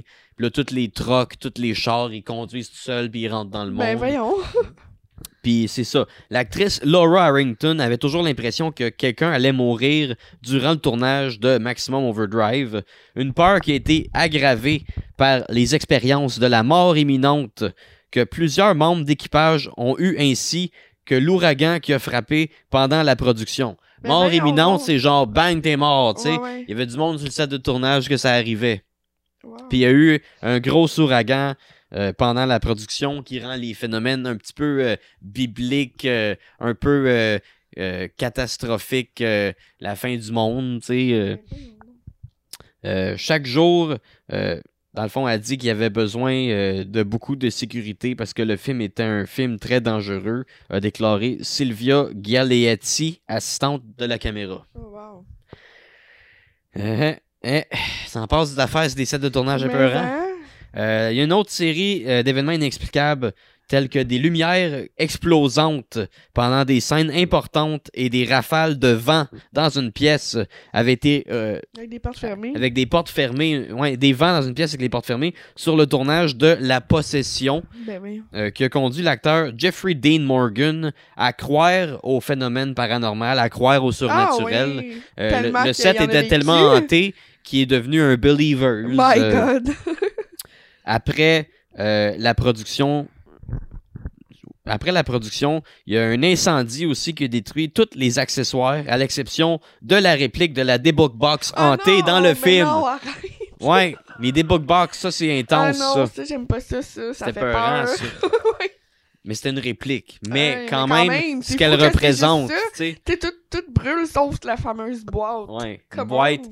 qui, justement, dans euh, les croyances euh, juives, les la cabale, les debug box, c'est un petit peu euh, enfermer le génie dans la bouteille. C'est une Ouais. façon d'enfermer un démon, démon. ou un mauvais esprit Dans, dans, une, boîte. Puis euh, là, il y, a- il y a des affaires aujourd'hui, le monde tripe d'en acheter en ligne. Puis il y a beaucoup... Il se filme à les Il y a- ouvrir. il y a beaucoup, c'est des reproductions, puis c'est de la merde. Ouais. Mais dans cette vague de, de charlatans, je suis certain qu'il y en a qui seraient des vieilles, vieilles, vieilles affaires ancestrales qui ont été fermées depuis très longtemps. Puis moi, je serais pas game d'ouvrir ça, puis je serais pas game de prendre une chance. Est-ce que c'est une vraie, est-ce que c'est pas une Exactement. vraie? Non plus, je prendrais pas de guest. Il y, a, il y a trop. euh, puis tu sais, c'est genre Post Malone qui dit Oui! que depuis qu'il en a ouvert une, il est curse. Oui, oui. C'est vrai. Moi aussi, j'ai lu des affaires là-dessus. Comme, comment, Mais- là? À lui de pas l'ouvrir. Mais non. Kim, ça dit, genre, euh, de pas faire ça. Fallait pas. C'est pourquoi, genre, en tout cas. Mais ouais. Sinon, euh, en 2013, le film Retour à Babylone, Babylone qui est une vieille ville euh, qui remonte En aux anciens. euh, Ben, en- pas sûr, c'est en Grèce. C'est une vieille ville qui remonte que, genre à, à les- la mythologie biblique, la mythologie euh, hébraïque, la Ah. mythologie judéo-chrétienne, tu sais. Puis, euh, dans le fond, le film Retour à Babylone a été tourné sur un film, euh, une vieille bobine de film euh, de l'ère des films muets. Je sais pas si c'est le film en entier qui a été tourné comme ça. J'avoue que je le connais pas, ce film-là, ou si c'est un segment dans le film qui a été tourné avec une, une vieille caméra. Une vieille- ouais. Mais sur la bobine, puis je mettrai l'image au montage parce que c'est assez épeurant, euh, les visages des acteurs semblent se transformer périodiquement en démons Ouh. alors que les scènes ont été jouées. Euh, puis ça, c'est c'est quelque chose que le réalisateur Alex Monty Kanawati, euh, c'est pas quelque chose qu'il voulait, c'est quelque chose qu'il a remarqué, qu'il trouvait bizarre. Fait qu'il a envoyé euh, le dit film à des experts du Brooks Institute de Santa Barbara pour qu'ils puissent expliquer pourquoi sur le film les, visages se déforment. Puis ils n'ont jamais pu prouver aucune explication euh, aux personnages fantomatiques euh, qui apparaissent. Mais voyons donc. Fait que ça, c'est weird. Ça, c'est vraiment weird. Mhm. Euh, quelques semaines après le tournage, on revient à The Conjuring encore. Euh. L'acteur Joey King s'est réveillé couvert d'échymoses inexpliquées euh, partout sur son corps, qui est également arrivé à la mère de son personnage dans le film. Mais voyons donc. Fait que la même scène qui est arrivée dans le film, ça lui est arrivé à lui. Ouais, puis le problème s'est éloigné vers la fin de la production, puis depuis qu'ils ont fini le tournage, c'est jamais revenu. Aïe aïe. Fucked up. Ben, ouais, ben les affaires sur Conjuring, Annabelle puis The Nun, là. Ouais, en plus, c'est toute la même, euh, tu comme une série de films, là, tu sais. Fait que c'est ça qui est fucking. C'est comme s'il était curse, ce couple-là. Puis là, j'ai j'ai un dernier petit point, euh, dans le fond, en- enfin, alors que le film Lords of Salem de Rob Zombie, Ah ouais. euh, un de ses plus récents films, si je me trompe pas, euh, peut-être pas, non, peut-être pas son plus récent, son plus récent, c'est Tree from Hell, qui est genre le troisième House of Thousand Corpses, en tout cas, ah, Lords of Salem a été filmé dans l'hôpital communautaire prétendument hanté de Linda Vista. Lors du tournage, un buzzer, un buzzer euh, de, de patient de chambre Ouais, sonnait sans arrêt dans la chambre d'un ancien patient, malgré le fait qu'il n'y avait pas personne, pas de patient là-bas. Euh, Jennifer Spence, membre de l'équipe, a déclaré que au, au Cosmopolitan, qui est un, un Une magazine, euh, une revue médiatique, elle a, dans le fond, elle a déclaré Je suis sûr qu'il y avait quelque chose là-dedans, surtout au sous-sol.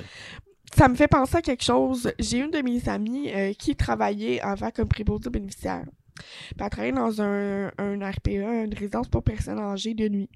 Puis à un moment donné, euh, ça me fait penser à ça. Euh, c'est des petites cloches, justement. Chaque chambre. Mais il y a une dame qui venait de décéder dans une chambre. Donc la chambre était vide. Puis la cloche, elle s'est mise à sonner. Puis ma chum était tout seule. Elle a capoté. Elle a pas voulu aller voir. Parce qu'elle savait qu'il y avait personne dans la chambre. Moi, je serais allé voir. Je sais pas, en fait, euh, pour vrai, comme elle était censée m'en reparler avec plus de détails, mais elle m'en a pas donné plus, mais elle m'a Mais conté là, ça. faudrait que je l'invite à mon podcast. Il est arrivé, euh, c'est- cette histoire-là. Puis ça, ça me donne euh, le goût de vous dire, s'il y en a là, qui, qui, qui ont travaillé dans des RPA, là, puis qui ont, qui ont comme préposé infirmière de nuit, de soir, puis qui ont des anecdotes, écrivez dans les commentaires, là, ça va toujours me faire plaisir de vous lire. Pour vrai, c'est des, choses vraiment intéressantes à lire. Moi, ça me passionne, ces choses-là. Ça me fait penser à des petites, cho- une petite chose que j'ai vécues euh, dernièrement. euh, moi, mon père il est décédé quand j'étais jeune, puis euh, j'ai toujours eu l'impression, j'en ai parlé à l'autre podcast qui, me suivait, même que je pense l'avoir vu quand j'étais jeune à un je m'étais réveillée, puis il y avait quelqu'un assis au pied de mon lit. Je pensais que c'était mon père, j'avais même déjà dit euh, Ok, c'est beau, tu j'ai compris, tu peux t'en aller, puis tous les, phénomènes c'était comme arrêté après ça pendant une période de temps. Fait que j'ai toujours pensé à ça, que mon père était là pour moi. Puis euh, j'ai toujours pensé qu'il me suivait. Puis l'autre jour, on était chez toi. Oui, puis ça, c'est. Je m'en rappelle, c'était euh, quand même un phénomène marquant. Puis C'est le soir. C'est arrivé durant le, le sabbat d'Imbolc, qui est euh, dans le sabbat des sorcières. euh, tu sais, les- dans le sabbat des sorcières, t'as multiples sabbats qui représentent souvent euh, les, les changements de saison ou les mi-saisons. Le sabbat d'Imbolc représente la mi-saison. Euh, c'est c'est le, le temps où est-ce que le jour est aussi long que la nuit. Exact. Euh, le jour et la nuit sont confrontés un à l'autre, puis on est en plein milieu de l'hiver. C'est un, un sabbat où est-ce que la gate entre les deux mondes serait très très, mince. mince. Puis justement, cette journée-là, il est arrivé C'est quelque chose chez nous. euh, Qui est arrivé. Deux phénomènes, en fait. Plus, bien plusieurs phénomènes. Euh, Celui-là, c'est celui qui m'a le plus marqué. Ben là, j'avais j'avais pris, moi j'ai un, un clavier là, qui fait de la lumière, là, dans le sens où j'ai un petit clavier là, euh, que je plug sur mon laptop, puis euh, lui il, est- il éclaire, il fait de la lumière. C'est pas compliqué. Euh, mon laptop est fermé, tout est débranché, là, ça c'est dans mon sac. Ton laptop, il garde pas sa batterie. mon laptop en plus garde pas sa batterie, faut tout le temps que je le laisse plugger, là, sinon il marche pas, là, il s'éteint tout seul, là, il, il fonctionne pas sans être plugué. Tout ça pour dire que c'est impossible qu'il y ait de courant après mon clavier. Là, tout est dans un sac ouvert, un genre de sac réutilisable, puis là j'ai ça sur mon épaule, puis On s'en- va pour on s'en allait, on s'en allait sortir, on s'en va. Puis là, François voit dans mon sac la, lu- Plein de lumière, plein de de, lumière toutes sortes de flash, couleurs. sortes de couleurs comme mon clavier qui flash. Fait que là, il me dit, ah, c'est même bizarre, ton clavier flash dans ton sac. Puis là, je suis comme, ah, fait que je dépose mon sac. Puis là, ça refait encore ça. Fait que là, je le prends, je commence à gosser avec, je pèse ses pitons. Puis là, il flash pas, là, il fait aucune lumière. Puis là, je suis comme, oh, comment on arrête de niaiser, tu sais. Puis, puis là, je le redépose. Il se remet à flasher. Fait que là, François, il dit, ben là, là, c'est quelque chose, c'est, tu sais, comme pose une question, là. Fait il, il y a quelqu'un qui nous parle, tu sais. Fait que là, je suis comme, là, la première chose qui m'est passée par l'esprit, c'est, c'est-tu mon père? Tout de suite, ça reflash. Hey, là, j'ai fait le saut, oublie ça, là. Ça m'a tellement, j'en parle, genre, ça vient me chercher, là, comme, c'est mon père qui était Là, là, je suis là, sûre. t'as eu peur? Oui, Puis quand, quand t'as eu peur, ça l'a arrêté. parce que là, ça flashait Ça, comme... ça l'a arrêté, ça l'a pas refait. Parce que sur le coup, quand j'ai dit c'est mon père, ça s'est mis à flasher comme... Puis là, j'ai mis ça à faire capoter. Puis là, j'ai genre fait « Ok, c'est beau, tu sais, comme j'ai... Arrête, c'est beau, j'ai peur, tu sais. » Puis ça l'a stoppé, puis il n'y a plus re-eu de lumière du tout. Ça a stoppé, stoppé, stoppé. C'est comme si tout d'un coup, on parlait avec une entité. C'était vraiment spécial. Puis là, on était... Ça, est- m'a marqué. Puis là, c'était vraiment, bizarre. Surtout que c'est comme ça m'a répondu quand j'ai demandé si c'était mon père, puis ça a comme répondu oui. C'est comme ça disait oui, c'était lui qui était là. Puis j'ai vraiment eu très peur, mais euh, c'était vraiment concret comme, euh, comme expérience. Euh, puis là, après ça, finalement, on était censé partir, puis mon char, il est pas parti. Fait que, on est resté à la maison de, de Vallée-Chez-Nous, puis on est resté finalement ce soir-là chez mon chum. Puis, euh, fait qu'on est allé dans la cuisine faire euh, la vaisselle, puis tout. Puis, euh, il y a comme euh, dans y a une ruelle, on voit la ruelle à partir de, de la fin de la cuisine. Puis, il y a genre un garage où il n'y a jamais fucking personne. Puis, il y a toujours une lumière de temps en temps qui s'allume, une lumière de l'extérieur. Bizarrement, cette soirée-là, elle arrêtait pas de flasher. Mais elle flash souvent, Mais en fait, elle flash souvent, mais comme si quelqu'un l'allumait, l'éteignait. Ouais, tu sais. mais comme plusieurs fois, tu sais, dans la soirée, puis En plus, on essayait de voir s'il y avait un pattern, de temps, là, exemple, que la lumière a fermé puis elle éteignait à chaque exemple 3 minutes ou 30 secondes, minutes. Ça suivait pas Ça vraiment. suivait pas, il y avait pas, c'était random, là, il y avait, il y avait rien de steady. Puis c'est ça que j'ai remarqué récemment, il n'y a pas de l'air d'avoir personne là. Tu, sais, tu vois que le driveway il est plein de neige comme ça fait des mois que personne n'a oui, pas pelleté. ça jamais Puis été déneigé le soir, le soir, dans la, la maison, toutes les fenêtres sont noires, il n'y a rien. Il y a personne, fait que c'est c'est comme il y a personne là-bas, puis qui c'est dans la vie là, qui va aller niaiser à faire flash ses lumières? On n'est plus en 1990 avec Jean-Marc Parent. Il y en a plus de ça, il a plus de ça. là. Fait que Là, tu- on a essayé de, de parler avec l'entité avec euh, une une application application. que j'ai sur mon cellulaire. comment, comment, comment ça s'appelle? L'application que j'ai sur mon cellulaire que j'ai trouvée. euh, Parle le micro. L'application que j'ai trouvée sur mon cellulaire, ça s'appelle, c'est super simple, Ghost Hunting Tools. C'est une main, euh, c'est un, fond bleu avec une main noire, c'est ça le, le, lo- le logo. J'invite les gens à, l'essayer parce que, tu sais, euh, il y en a qui sont sceptiques par rapport à si les applications, ça marche pour vrai, si ça marche pas pour vrai. Mais, euh, tu je trouve, euh, ça fait, j'avais eu un autre invité euh, dans un autre, un autre épisode qu'elle, elle utilise beaucoup les applications, puis justement, des fois, elle fait des tests avec différentes applications, puis les réponses qu'elle a concordent ensemble comme si l'entité disait la même affaire d'une application à l'autre. Fait que je trouve que ça rajoute euh, de l'authenticité à l'outil.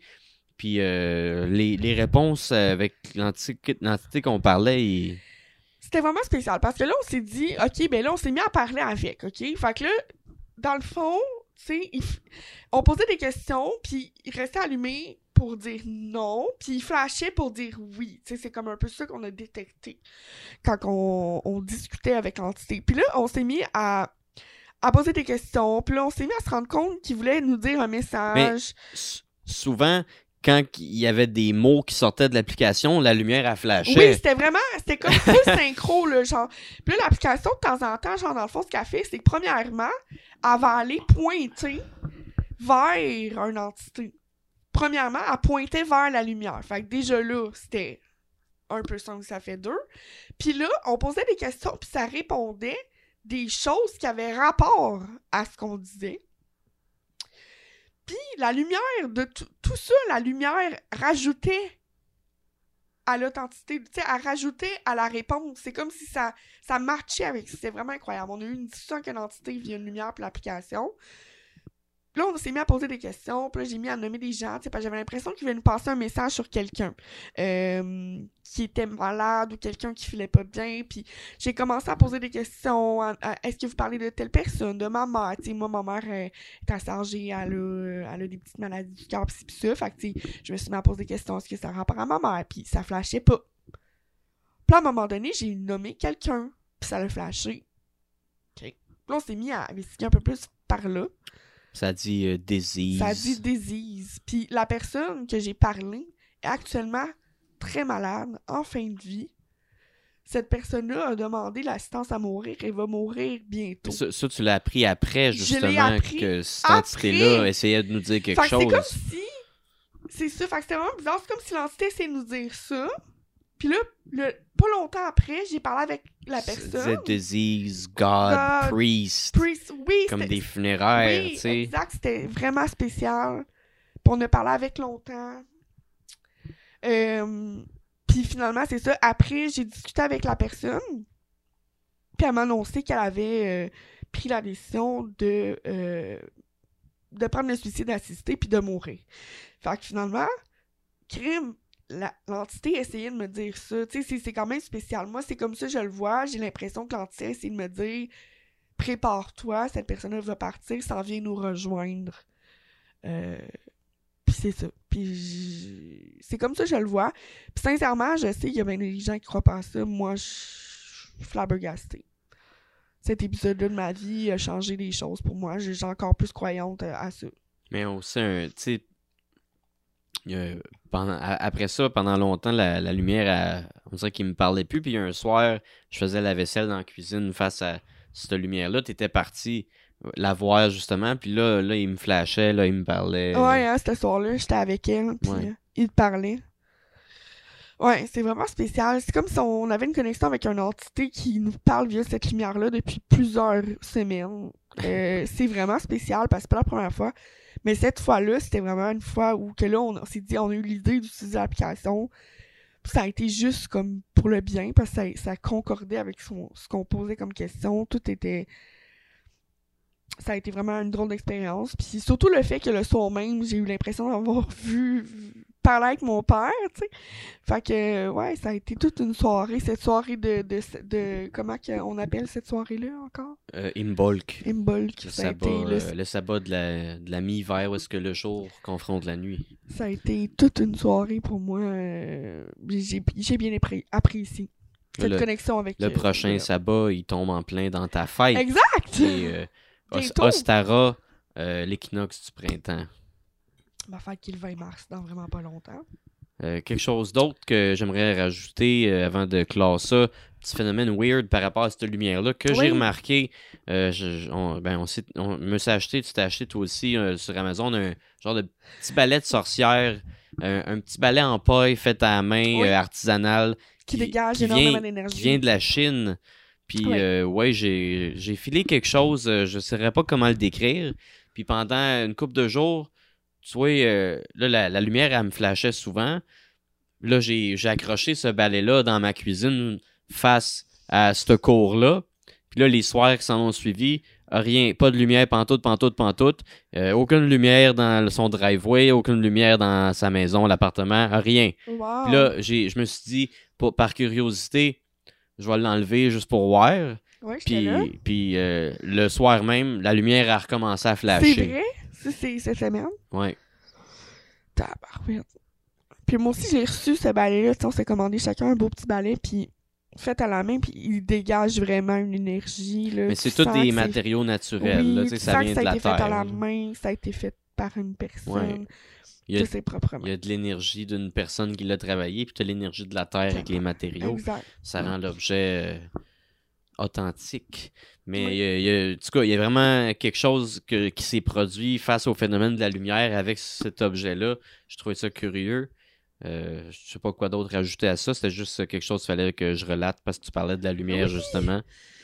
Mais c'est pas euh, mal ça, là. il, se passe beaucoup de petits phénomènes comme ça dernièrement euh, dans nos vies. Euh, c'est pas mal ça, mais ceux-là, c'est ceux qui m'ont marqué le plus là, que je voulais raconter aujourd'hui. Ouais.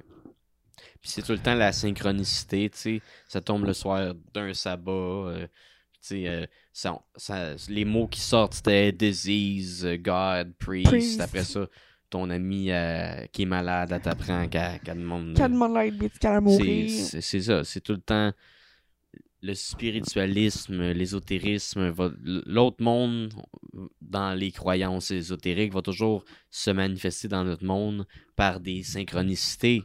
Puis il euh, y en a qui croient pas à ça parce que c'est juste des synchronicités, mais synchronicité par de synchronicité par de synchronicité, moi je finis par croire qu'il y a des choses au-delà de la compréhension de l'être humain qui nous est impossible d'expliquer par la science.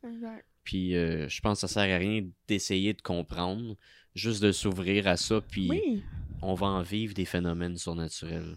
Bon, non, oui, on en a déjà vécu tout plein. Ouais. Fait que ça fait un bon épisode bien rempli. on a fait 2h12. Euh, euh, j'ai eu bien du fun euh, à jaser de toutes sortes de sujets. Je trouve que la chronique était super pertinente, super bien remplie. je serais tenté de te relancer un, jour l'invitation pour que tu viennes faire une deuxième chronique complémentaire. Sinon, t'avais-tu un petit mot pour la fin? Euh, non, non, non, mais je, non, à part que c'est ça, là, euh, et Norma Champagne, ça me, ça me parle. J'ai goût d'en, apprendre un peu plus sur euh, euh, le fameux Lawrence d'Arabie. Peut-être pour une prochaine chronique. Bon, fait que c'est ça. Moi, ben, ben, les petits plugs. Il se passe pas grand chose euh, dernièrement dans mes projets, mais tu peux euh, t'abonner à ma chaîne YouTube. Tu peux euh, me suivre sur Facebook, François Quirion, humoriste. Quand je fais des shows, je l'annonce. Si tu veux venir me voir en show, sinon, si tu as le goût d'encourager ma chaîne, tu peux t'abonner à mon Patreon pour avoir accès à tous mes épisodes de podcast un mois avant que je les sorte en public. Ça, ça, ça m'aide à pour contribuer à ma chaîne, contribuer à mon contenu, ça m'encourage. Euh, sinon, ben c'est pas mal ça. Horreur paranormale et meurtre euh, avec François Quirion. Sinon, euh, après un mois, j'ai sort en public sur YouTube en vidéo, puis tout le temps en audio sur Balado Québec, Patreon. Pas ben Patreon, j'ai mis en audio, mais Spotify, Apple Podcasts, Google Podcasts, ça sort sur pas mal toutes les plateformes en audio. Tu peux t'abonner sur toutes ces plateformes-là aussi. Euh, c'est pas mal ça. Euh, merci gros Maggie, c'était bien, bien, bien, bien, le fun. Ben, ça m'a fait plaisir de t'entendre euh, sur tous les sujets que tu nous as parlé aujourd'hui. C'était vraiment intéressant. on en a appris beaucoup sur l'occultisme, c'était vraiment le fun. T'es très cultivé là-dessus, je trouve ça toujours le fun de t'entendre discuter. Mais j'aime ça, j'ai l'impression que toutes mes études servent à quelque chose. J'en parle dans mon podcast. oui, vraiment intéressant, merci. Hey, ciao!